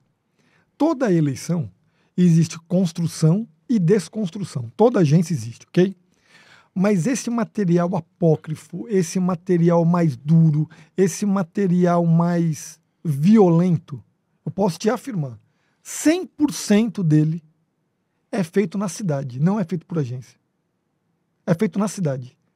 Sabe por que hoje a meninada 16, 17 anos, sem medo, rata no telefone, sabe da fofoca, sabe do movimento, sabe do problema, sabe da ferida, e para ela, na casa de, dela, no fundo uma rede, montar qualquer coisa, então, eu posso te afirmar: 100% do material duro em campanha. Existe construção e, e desconstrução. desconstrução. A desconstrução não quer dizer você mexer com a honra, afetar a família. Longe disso. Desconstrução são Longe estratégias claro, montadas. Claro. Agora, qual é o, o tamanho da relevância desse tipo do cara que faz no fundo de uma rede do que pode acometer numa campanha e do material que é estrategicamente. Hoje, em campanha política, 80% do material que mais viraliza é o material orgânico. 80%. Do que viraliza em campanha política é o material. O que, que é esse material orgânico? É um material que ele não é polido. É um material que ele não é desenhado. Do jeito que está, ele vai. Então é uma fofoca, uma filmagem indiscreta, é uma. É uma coisa maléfica? muita coisa. Hoje você pega o digital, o digital tem três coisas que viraliza: sexo, violência e fofoca. Concorda? Uhum. Você pega o teu Instagram, quando tem alguma coisa de sacanagem, a pessoa aperta play. Quando tem alguma coisa, acidente, morreu, não sei o quê, aperta play. A desgraça é sempre com o outro. A desgraça, exatamente. Então, quando a pessoa consegue, lá na região dela, criar um conteúdo como isso, faz muita diferença. Porque as pessoas consomem esse conteúdo. Isso é ruim, né, cara? É terrível. É terrível. Agora, eu entendo que uma campanha tem o departamento político, tem o departamento de agência criativo, tem o departamento de organização administrativo e tem o departamento jurídico. Você falou, é ju... tu falaste em jurídico agora. Quando eu iniciei essa pergunta falando sobre o sancionar dessa lei hoje, ela cria um arcabouço bacana e ideal, por exemplo, para um ambiente de de campanha eleitoral, porque assim, como a gente está cada vez mais digital, é, a internet cada vez mais ela pulveriza coisas como hum. você acabou de falar. Mas agora tem um limite sobre isso, né? De penalidade, de fato. Eu sou. É, toda lei que vem para poder melhorar esse segmento, toda lei é bem-vinda. Mas temos que levar em consideração política. Política. Política mexe com o breu da pessoa. É verdade, o ego. O, o ego da pessoa. Política mexe com a família da pessoa. Política interior é, dependendo do lado que a pessoa tá, é onde coloca comida na mesa dela. E não tem limite, não. Tem não. Então, as pessoas entendem que política é guerra. Faz, depois vê o que, e que vai guerra dar. guerra vale tudo. É. Então, é bom que tenha lei para poder amenizar, para poder... É, é, é é, colocar ordem. É, agora, eu, eu, acho que essa lei ainda não vai valer. Assim, acabar. É valer é assim, né? Não, é, acabar é difícil. As penalidades, essa. Mesmo aqui, nessa eleição, acho que ainda não vai rolar nada, mas rola já, tu acha? Já vai, né? Acab acabar é difícil. Acabar é difícil. Não, acabar não vai nunca. Vai. Mas assim, acho que vai dar uma freada, não vai, É. A intenção é essa. Não é possível, cara. A esperança é A essa, né? esperança é essa, né? É, pra Agora gente- eu quero, eu quero, eu quero Vai, entrar. vai, já, já circulamos aqui pelo mercado imobiliário e tanto, tantos outros business. É, como é que você vê aqui do, do nosso lado o Ceará com o futebol estratosférico, participando de grandes campeonatos? Se você hoje, não sei se a Nova teve a oportunidade de fazer uma grande campanha publicitária para um time do estado do Piauí. Mas a gente vê questões como, por exemplo, o álbum da Copa do Mundo, que para encontrar é. É. uma loucura, é uma guerra. E o Fantástico lançou o Cavalinho, que o Camilô vendeu assustadoramente aí, todo mundo querendo ter o Cavalinho. Pra, você não acha que o futebol ele precisa de, um, de uma publicidade ainda maior, ao invés de depender só é, é, é, do investimento do patrocinador? Pô, excelente, assim, confesso que já fui em várias entrevistas e a PA nunca tinha sido me questionado. Muito obrigado pela pergunta. E já deixo aqui um convite para qualquer time que tenha interesse procurar nova. Nova, vai lá, Vai ser lá. uma honra. Você tem um percentual aí, viu, velho? É, adoro futebol, adoro futebol. É, Tu que torce pra que time? Corinthians. Corinthians. Na verdade, é o meu maior time do. Não, não é, não Maior é, não é. Não é. Mas- 370 milhões de É, investimento. camisa. Mas eu, eu, quero, eu, quero, eu quero te responder essa questão do Ceará. É, amo o Piauí. Amo o Piauí. Não troco aqui por nada nesse mundo. Amo, Tere, amo Teresina, amo o Piauí, amo a gente. Mas temos que reconhecer que o Ceará está 10, 15 anos aqui na nossa frente. Ok? faturamento, a turismo é muito forte, dinheiro novo entra, a gente divide aqui o mesmo dinheiro, lá é sempre dinheiro novo do, do turismo. As marcas no Ceará, aí eu vou, dar, vou falar de marca para poder chegar nessa questão futebol. As marcas lá, elas são criadas para o mundo. Aqui tinha fabricante de biscoito, fechou. Lá tem a maior da América Latina. Aqui tem uma rede de restaurante famosa, quatro, cinco. Na mesma começou uma lá, Coco Bambu. Hoje está em tudo quanto é lugar. Aqui tem uma rede de farmácia que nós atendemos, grande, estamos em cinco estados. Pode falar. A Globo, Farmácias Globo, atendemos elas em cinco estados. Grande, pujante, quase 200 lojas. Lá tem uma marca que está em todo o Brasil, quase mil lojas. Pague menos. O Ceará, ele cria marca para o Brasil. O Ceará, ele cria marca para o Brasil. E o futebol não, não seria diferente. Cultura. É. Ele, ele, ele enxerga, o cearense enxerga as possibilidades que ele pode ter. Né? Possibilidade. Então, eu dei aqui exemplo de biscoito, de restaurante, de farmácia. Nós temos em uma escala menor e o Ceará, na mesma época, começa, na mesma época lança e hoje está em todo o Brasil. O futebol não é diferente. Eu estive lá, por, por pura coincidência, eu fico num hotel lá aqui no Ceará, que é o mesmo hotel que a CBF mantém o time. Já encontrei lá o Corinthians, já encontrei Flamengo, já encontrei É Botafogo. bem na beira-mar, é o O Gramarquise. Marquise, exatamente. E é impressionante. Eu fui lá um dia, tava o. Eu vi o Casagrande lá que no dia do jogo. Fortaleza de 3 a 0 o Bragantino Red Bull.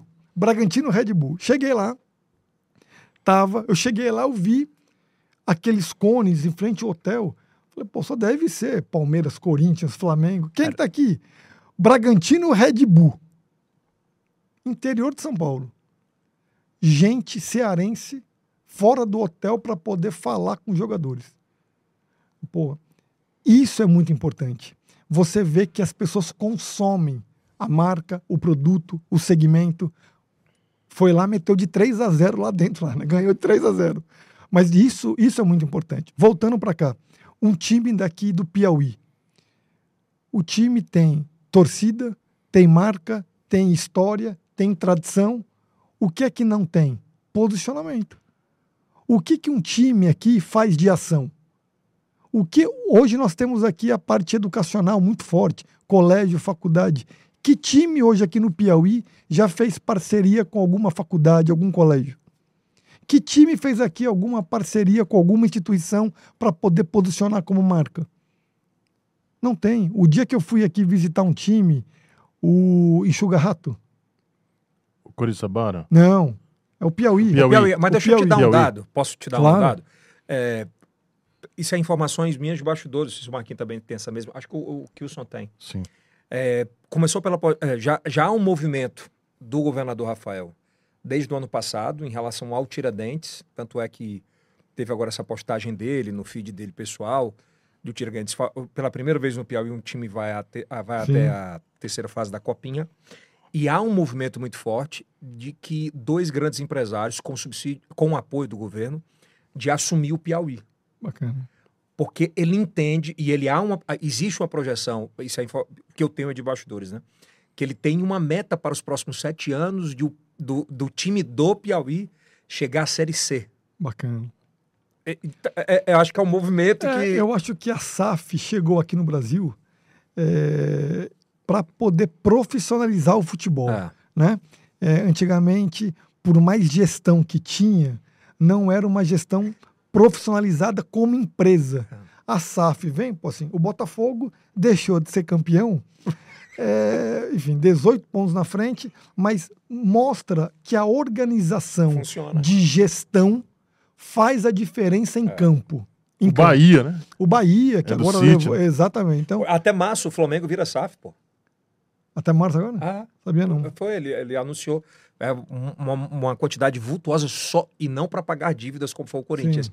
mas para fazer investimentos em jogadores e tal, de devolver lucros, enfim, é, a gente está saindo um pouco do foco, mas é só para falar, contextualizar a história do Piauí. Sim. Então, essa meta, eu acho que é bem usada e acho que é legal, porque traz esse nicho que você falou que nunca foi valorizado, nunca posicionado. né? E a nova já se coloca à disposição, É. sério mesmo, para a marca que tiver, porque o time precisa pelo menos de um projeto comercial para poder vender marca em estádio, marca na, Ah. na, na camisa, no short, em material. Então, caso algum time queira ter esse material, queira é, é, criar essa, essa estratégia, a nova está de portas abertas. Cara, eu acho que é uma, é uma parada que pode mudar muito o futebol do Piauí, isso aí, viu? Acredito. Tiradentes, acho que ele foi um, é um- foi um start, já vinha isso antes. Acredito.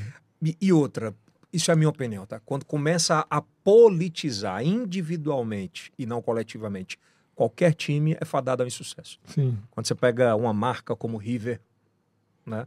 Ah, o próprio Altos, é, eu acho que o futebol ele é, ele É de todos. é de todos, ele é todos. plural. É. É, ou você ajuda todo mundo, Hum, ou você está fora desse, é desse nicho. Essa só um, só um aspas aqui da, dessa opinião. Só para a gente fechar, eu acho que é importante falar sobre isso, ainda sobre comercial.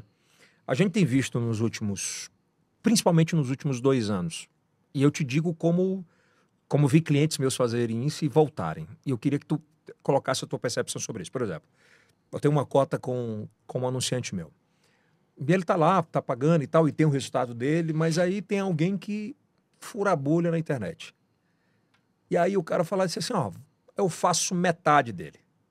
E o cara tira aquela verba e passa a aplicar hum, no, No online. no online, individual, não e, e outra, sem programação alguma. Tipo, tá aqui um briefzinho, vai lá e faz uns stories e tal e tal. E um mês ele volta. Ele não tem resultado. O que é que é isso? É, primeiro, estratégia. É, segundo, conhecer público. Terceiro, formato de comunicação. Todas as marcas precisam entender. Por que, que serve uma pesquisa de opinião? A pesquisa é para você ser assertivo e não confiar somente na experiência. Então, eu sou político há 30 anos, eu sei que é assim. Eu tenho a minha marca há 40 anos, eu sei que é assim. Você pode saber o que você quiser, mas o que, que as pessoas pensam? Qual é a percepção das pessoas? Então, fala assim, uma marca está aqui na minha televisão, sai, ela não tem o resultado. Posicionamento, tipo de comunicação, assertividade em mensagem, porque a televisão ela é ampla. Você pode errar o discurso para um nicho, mas você acerta para outro. Você tem três, quatro tipos, quatro, cinco tipos de nichos diferentes assistindo. Por mais que você erre um nicho, você acerta outro. O digital, quando você está em um canal e um local, o nicho é único. É único. Se não for bem assertivo, o cara pode gastar, investir até o dobro do que investe com você e não vai ter o mesmo resultado. Não tem. Tem, não. Não. Se ele não for assertivo, não tem. Para isso, para ser assertivo, ele precisa de uma base de dados. Ele precisa entender o produto, o mercado, o concorrente, o consumidor. Entendendo esse, esse conjunto, ele cria uma, uma, uma mensagem, uma comunicação que as pessoas entendem. A comunicação não é o que você quer passar. A comunicação é que o cara lá na ponta vai cara, entender. É muito assertivo que você fala, sabe? Porque eu tenho empresários que anunciam com a gente aqui, lá na TV, aqui, e em determinado momento nessa virada de chave, eles procuraram agências, se certificaram, Sim. tiraram da onde não davam resultado, aplicaram aqui e assim, eles não fecham mais contrato. E isso tem virado rotina. Antes Sim. a gente fechava contrato com o dono da empresa. Sim. E hoje, cada vez mais, a, a, deu uma virada de chave.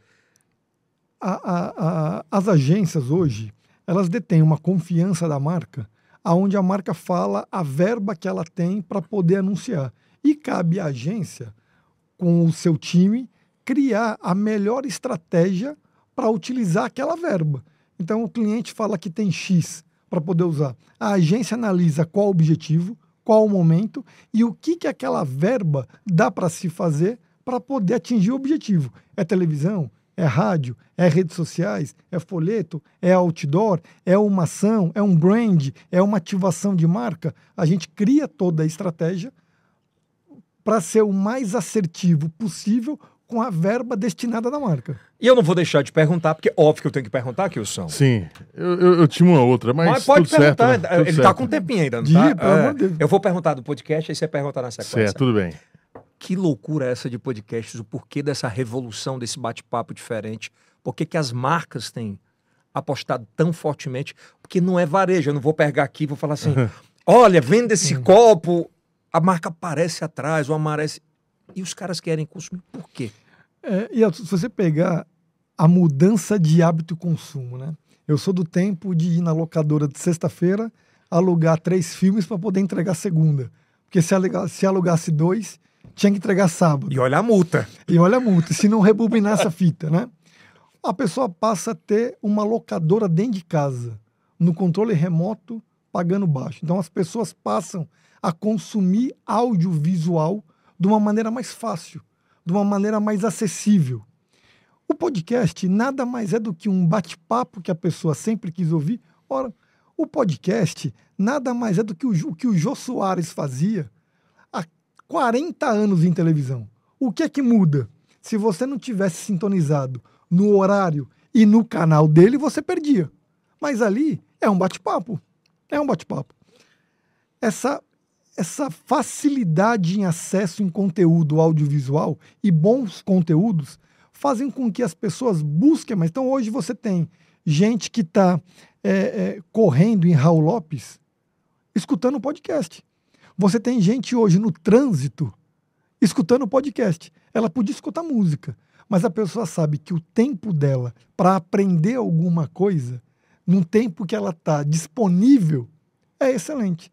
Então, pós-pandemia, onde todo mundo ficou em casa e passou a consumir cada vez, cada vez mais, podcast virou uma febre. Hoje a gente tem podcast a nível nacional, nível Brasil, que nível de faturamento e anunciante é igual uma televisão, um programa de, de, de, de TV. E as pessoas gostam de assistir, assistem na íntegra, consomem as pílulas, que são os cortes colocados, as pessoas de fato gostam. Quando o conteúdo vai de encontro com aquilo que as pessoas querem ouvir, elas consomem na íntegra. Conta qualidade entrega? 100%. 100%. É, você pega por aqui hoje câmera de alta qualidade, microfone que passa um bom som. A pessoa que está em casa assistindo, ela quer ter uma boa imagem, ela quer que o som seja nítido para que ela consiga ouvir, para que ela possa entender. Eles não direitinho. aceitam mais Vamos falar no popular meia boca, né? Não, aceita não. Hoje, acho que a plástica do digital hoje, ela precisa seguir a mesma qualidade de plástica de televisão. Então você pega a televisão durante muito tempo, foi uma plástica muito boa e o conteúdo secundário. E o digital era o contrário, era o conteúdo e a plástica secundária. Você vê uma loucura, né? O SBT, ele, e acho que muito assertivamente, meu norte saiu na frente, e diga-se de passagem, foi a primeira TV aberta do Brasil a ter podcast aberto, foi o. Yelcast todos os sábados, há dois anos e, e meio Sim, atrás, meio. quase três anos. Três anos, né? Kilson? Três anos. Três anos. Agora o SBT tem a madrugada inteira de Sim. podcasts. O, o maior case para mim publicitário do Brasil hoje, que é o Big Brother Brasil, antes das edições colocou um podcast Sim. antes, né? Que era o bate-papo com quem saía. Que agora ele colocou o cast, né? Ele, ele, ele nomeou, Sim. antes eram outras coisas, e um crescimento absurdo do, do, do Google Play, né? Do, do, do, do- da, da Globo. Globoplay. O Globoplay, Globoplay. que é maior talvez do que a própria Hum. emissora hoje, né? Você me falava sobre números. É, hoje você pega a Globo, é, ela não tem a mesma audiência que ela tem, que ela tinha 10 anos atrás. Então você pega uma novela que batia 40, 45 pontos de, de audiência, Os trapalhões. né? é, hoje bate 30, 32, que mesmo assim é muita gente. Mas é muita gente mesmo. Agora, por um outro lado, que na emissora aberta, não é perder a audiência, é mudar hábito. Porque a pessoa pode não estar na televisão, mas ela está consumindo um conteúdo produzido pela emissora, que é, por exemplo, esse Google Play. Quando você pega lá uma série sobre a Xuxa, ele coloca um episódio em TV aberto e se quiser assistir o restante, você assina e assim. O cara bate, bate recorde de vendas, que as pessoas gostam de consumir esse conteúdo. Eu vi agora, você me falava sobre faturamento do Google Play, né? Do, do Globoplay, que é uma coisa estratosférica. Você me falava, a última vez que a gente bateu um papo, você falava, olha, ele fatura tantas vezes mais, às vezes, Sim. do que a própria emissora, era um negócio estratosférico de números. De- e eles mudaram a percepção sobre anúncios é, de não varejo agora no Big Brother. Se você abre o Big Brother, ele abre a, ele abre a tela, o QR Code vai para cá, o anúncio vai para cá e volta. E eu soube que é uma das maiores fontes de rendas. É, e hoje o, o Big Brother, só a título de verba publicitária de patrocinadores, sem contar mídia esporádica durante o intervalo nacional, regional e local. Porque nós São aqui. três. É, porque nós aqui podemos colocar uma marca para sair no intervalo somente aqui no Piauí, ou no Nordeste, ou no Brasil. Só de, de cota de patrocínio bateu um bi. Um bilhão. Então você pega Mercado Livre, a cota dele foi 120 milhões. Por que, que uma marca paga 120 milhões? Porque tem dinheiro sobrando? Não. Porque ela acredita. Porque ela sabe que ela está colocando 120 milhões e quando acabar esse Big Brother, ela faturou um bi. Ela sabe que tem retorno. Aí saiu caro. Zero. Não. É porque fica no subconsciente, né? Vou comprar, Mercado Livre. É. Limpar roupa, Downy. Você está entendendo? Então, assim, Deixar cheirosinha. É, então, as marcas precisam, antes de tudo, acreditar que propaganda é importante. Propaganda muda a realidade de uma empresa, de uma marca e de um segmento. Quanto mais você anunciar, mais posicionar a tua marca, mais a tua marca for comparada com os teus concorrentes, mais atributo a tua marca tiver, mais você pode vender. A propaganda, ela é exclusivamente para vender? Não. A venda não depende somente da propaganda, depende de um conjunto de fatores. O que, que adianta eu anunciar um carro, anunciar uma roupa, tirar a pessoa da casa dela, colocar na loja e não ter a roupa, não ter o carro, não ter a cor que ela quer? É um conjunto de fatores que fazem com que, além da propaganda, a organização, a qualidade, o produto, o preço, o atendimento, faça com que aquela marca tenha excelência. E tem prateleiras também de relevância, né? Você, às vezes você coloca, vai lá, a- você vê a Coca-Cola fazendo no final do ano uma propaganda de Natal e ela não fala em valor, não fala em pre... ela, ela, ela fala em participar da família. Sim.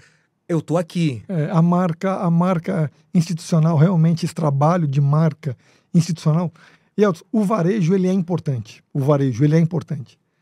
Mas se a marca ficar somente no varejo, se o único diferencial da marca for preço, Quanto fala varejo é 2,80. pronto. 3,50. Exatamente, exatamente. Então, assim, o varejo ele é importante porque ele ajuda a despertar o interesse da pessoa em consumir. Porém, se a marca ficar somente no varejo e construir que o diferencial dela é só o varejo, no dia que alguém colocar mais barato, ela deixa de existir. E hoje as marcas que mais vendem, as marcas de maior consumo, são as mais caras. Qual é a marca de carro mais valiosa hoje do mundo? É a Porsche. Qual é a marca de bolsa mais valiosa do mundo? A, a, a Lu, Louis Louis Vuitton. Vuitton. Então, pera um pouquinho. Elas são baratas? Nem anunciou no varejo. Não. Elas têm é, posicionamento de marca. De marca mar- e de posicionamento pessoal. De mar... Então, assim, o varejo, ele é importante ter. Mas, paralelo a isso, as marcas precisam se preocupar em posicionar a marca. Isso é muito mais importante que varejo. É por isso que quando o MC ganha uma grana, o cantor ganha grana, ou alguém que quer se posicionar, o cara pode dizer, ah, idiotice, depende de onde você queira estar. Sim. Aí o cara põe a mochilona na Vuitton. Sim. Não é, alguns fazem esses... Status. É status. Sim. Isso a marca fez ao longo do tempo de conquistar. Você conquistou o direito de usar a minha marca. Então, para ele, aquilo lá é uma chancela. Eu posso usar porque eu conquistei isso daqui. E isso não é o couro da bolsa, isso não é o zíper da bolsa, isso é a marca que a bolsa carrega. Esse atributo que, é a- que de confiança, atributo de status. Tu tá falando, tipo, pra mim que uma bolsa daquela da Louis Vuitton, vamos lá, ela custa 20 mil reais. O custo dela, mil e pouco. Para Dois menos, mil. Para menos. Para menos. 90% é marca. Brand. 80%. Certeza absoluta. Até porque quando você pegar uma bolsa dessa, olha a etiqueta. Para você ver aonde que ela é fabricada. É na China. No mesmo lugar, no mesmo É lugar a marca, que né? a maioria são. Mas por que, que uma custa 30 mil, uma custa 1.500 reais? Se a mão de obra é a mesma, material é o mesmo. Marca, percepção. E isso todas as marcas podem buscar em escala menores, Claro. logicamente, mas todas, quando eu vejo hoje aqui, aqui em Teresina, aqui no Piauí, a marca só focada em preço, só focada em preço, eu sei que o dia que o concorrente colocar um preço menor, ela acaba. Porque a marca não pode achar que o diferencial dela é preço. A marca tem que ser produto, tem que ser atendimento. Imersão. ser- exatamente. A capilaridade, volume de, de, de opções. Isso tem que ser a marca. O preço é quarto, quinto lugar o quesito. Por isso, o institucional é muito importante para a marca. Alex, qual o tamanho da responsabilidade do garoto propaganda quando a situação dá errado? Como foi o caso do Carlinhos Maia, que se associou a uma marca de um, de um banco digital em que ele sofreu um linchamento virtual. Eu vi isso daí. Ele, tem um, ele fez um banco, que eu acho que era uma. É, é, A logomarca era uma abelha, era um girassol. não, girassol. girassol, Gira bem, girassol. que eu não lembro agora. É, direito. girassol. É, Tá- também teve uma hamburgueria? É, eu vi isso daí. Assim, é, todo mundo, ainda mais dele, do tamanho dele, é, que de fato é uma marca hoje. Hoje ele é, hoje ele é popstar. Hoje é o tipo do cara que você não pode colocar no meio de um shopping. Não, ele tá numa prateleira Não, bem diferente. É popstar, popstar. Todo mundo está sujeito a esse problema. O que que acontece? Eu acho que falta antes um filtro para chegar nessas pessoas. Olha só. Porque eu vou, dar- eu vou dar um exemplo lá atrás para poder voltar para cá.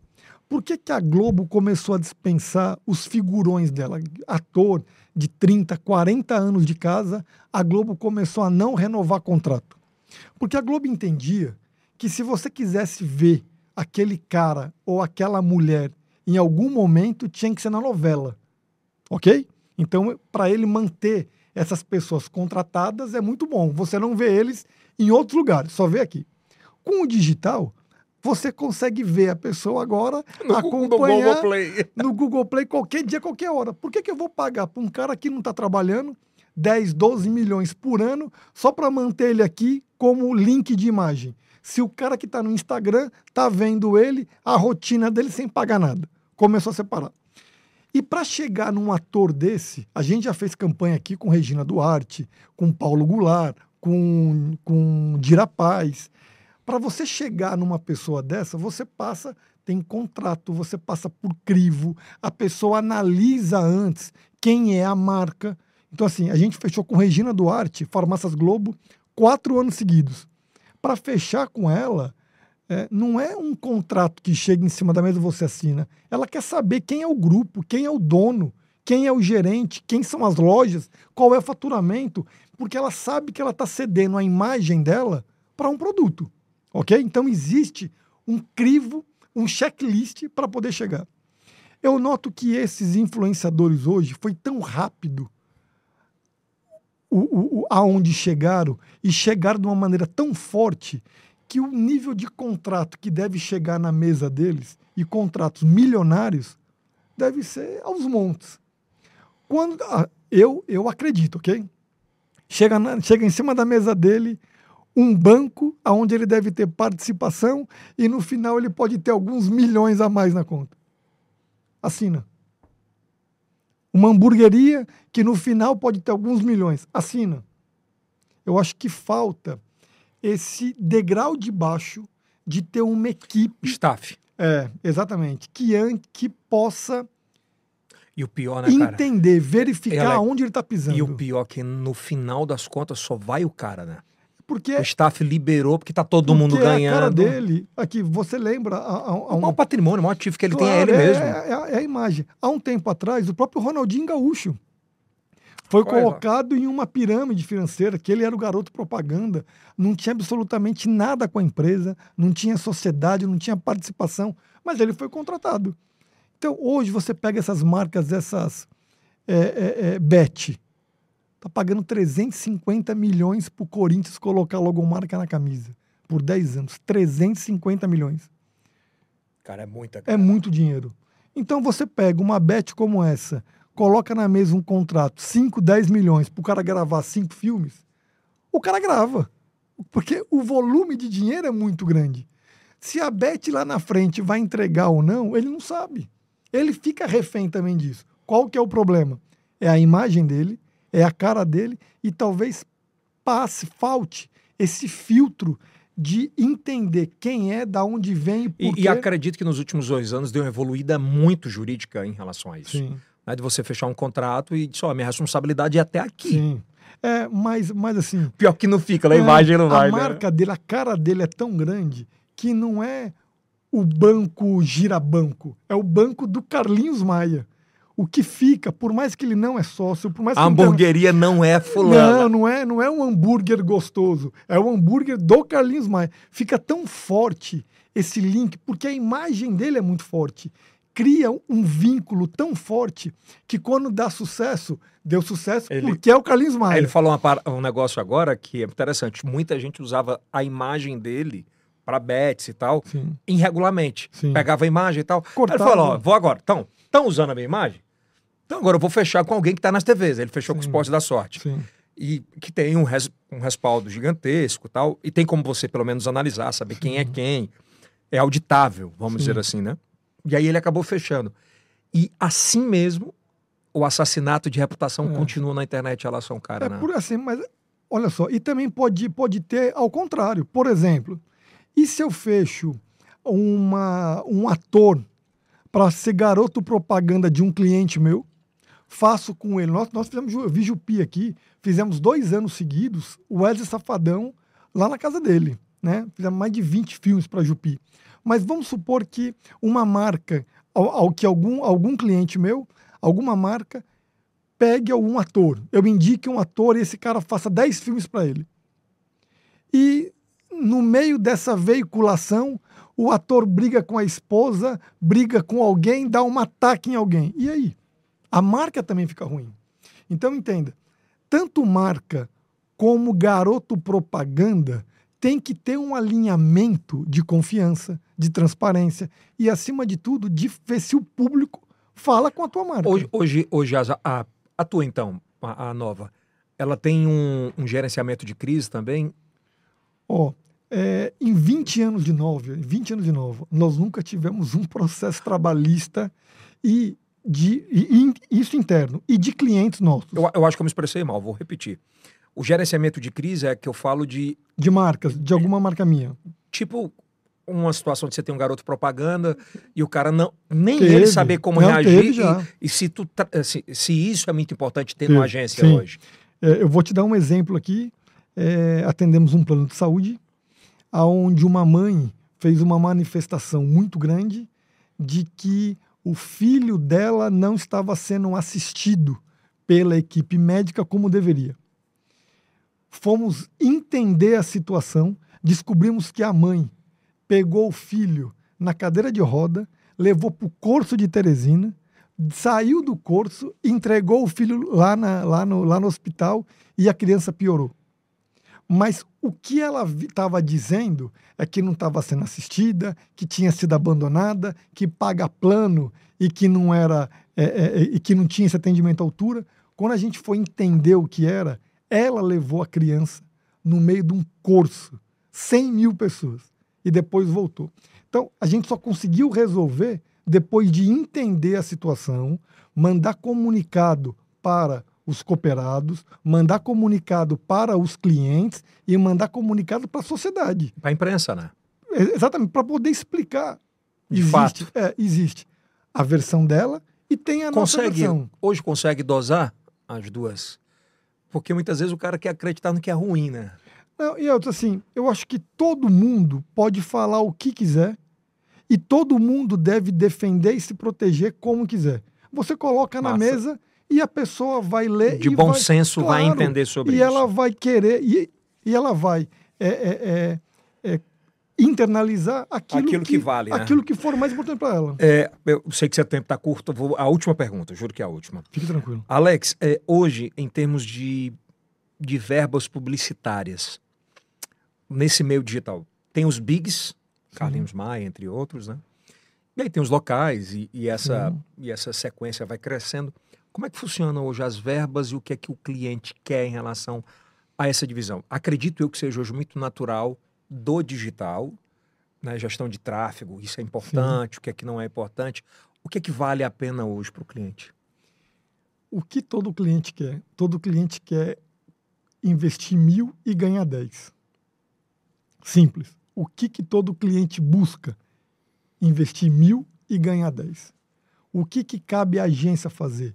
Entender o produto, o momento, o concorrente, o mercado. Entender o tamanho da verba que ele tem e criar com inteligência a melhor distribuição dessa verba. Então, é isso que o cliente busca. Se vai tá estar 100% no digital, é a estratégia colocada naquele momento. Se vai estar em televisão e pouca coisa digital, é a estratégia que vai ter para aquele momento. Eu acho que não existe uma fórmula, não tem uma receita de bolo para falar. Todo lançamento imobiliário tem que seguir isso daqui. Toda campanha política tem que seguir isso daqui.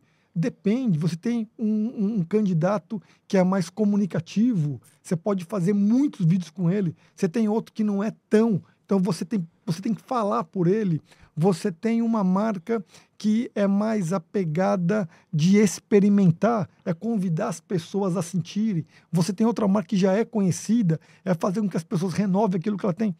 Depende, depende. Eu acho que o que, que cabe à agência é entender o que é que tem que ser feito para que aquele cliente. co- Como que uma agência ganha dinheiro, Edson? Como que uma agência ganha dinheiro? Só tem um jeito, só tem um jeito. Fazer o cliente dela vender. Uma agência só ganha dinheiro depois de fazer o cliente ganhar. Pois é. Só. Uma agência não ganha dinheiro antes do cliente. Então, a agência, dizem que, eh, se eu não me engano, era o Zaragoza, que era um dos donos da, o da DPZ, acho que é dele a frase, que falava que publicitário é a segunda profissão mais capitalista do mundo. Só pede para banqueiro. Porque tudo que envolve agência é dinheiro. A pessoa vai anunciar varejo para vender mais, institucional para fortalecer a marca para poder vender mais caro. Então, tudo, tudo envolve dinheiro. Eu acho que hoje a, a- a agência tem por obrigação entender mercado, entender o seu cliente, entender o seu concorrente entender o seu consumidor. Se ela entender isso daí, ela pega a verba inteligentemente, ela consegue distribuir e fazer com que apareça no digital, em TV, em rádio, outdoor, folheto e faça com que esse cliente invista mil e ganhe 10. Salve de palmas. Aí. Foi uma Grande aula, Alex. uma consultoria para você, nosso, nossa audiência. Dizer que é uma. Primeiro, é uma. É um. Não é nem um prazer, não. Foi.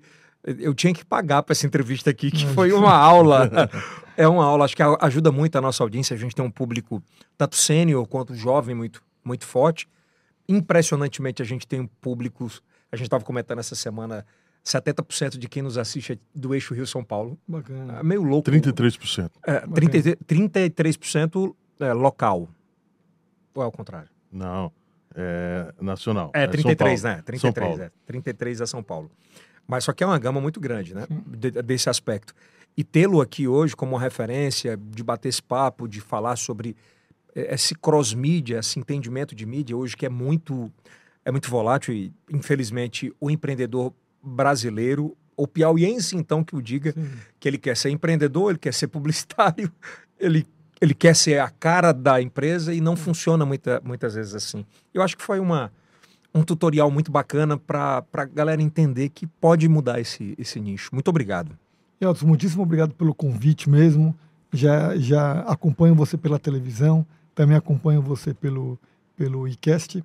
É, e deixar só um recado aqui pra, para as marcas. Acredite na propaganda, acredite na TV local, acredite na rádio, acredite em outdoor, acredite, a tua marca quanto mais pessoas conhecerem, mais fácil vai ser para você aumentar suas vendas. Acredite, procure uma agência, tem várias agências boas. Acredite no poder da comunicação.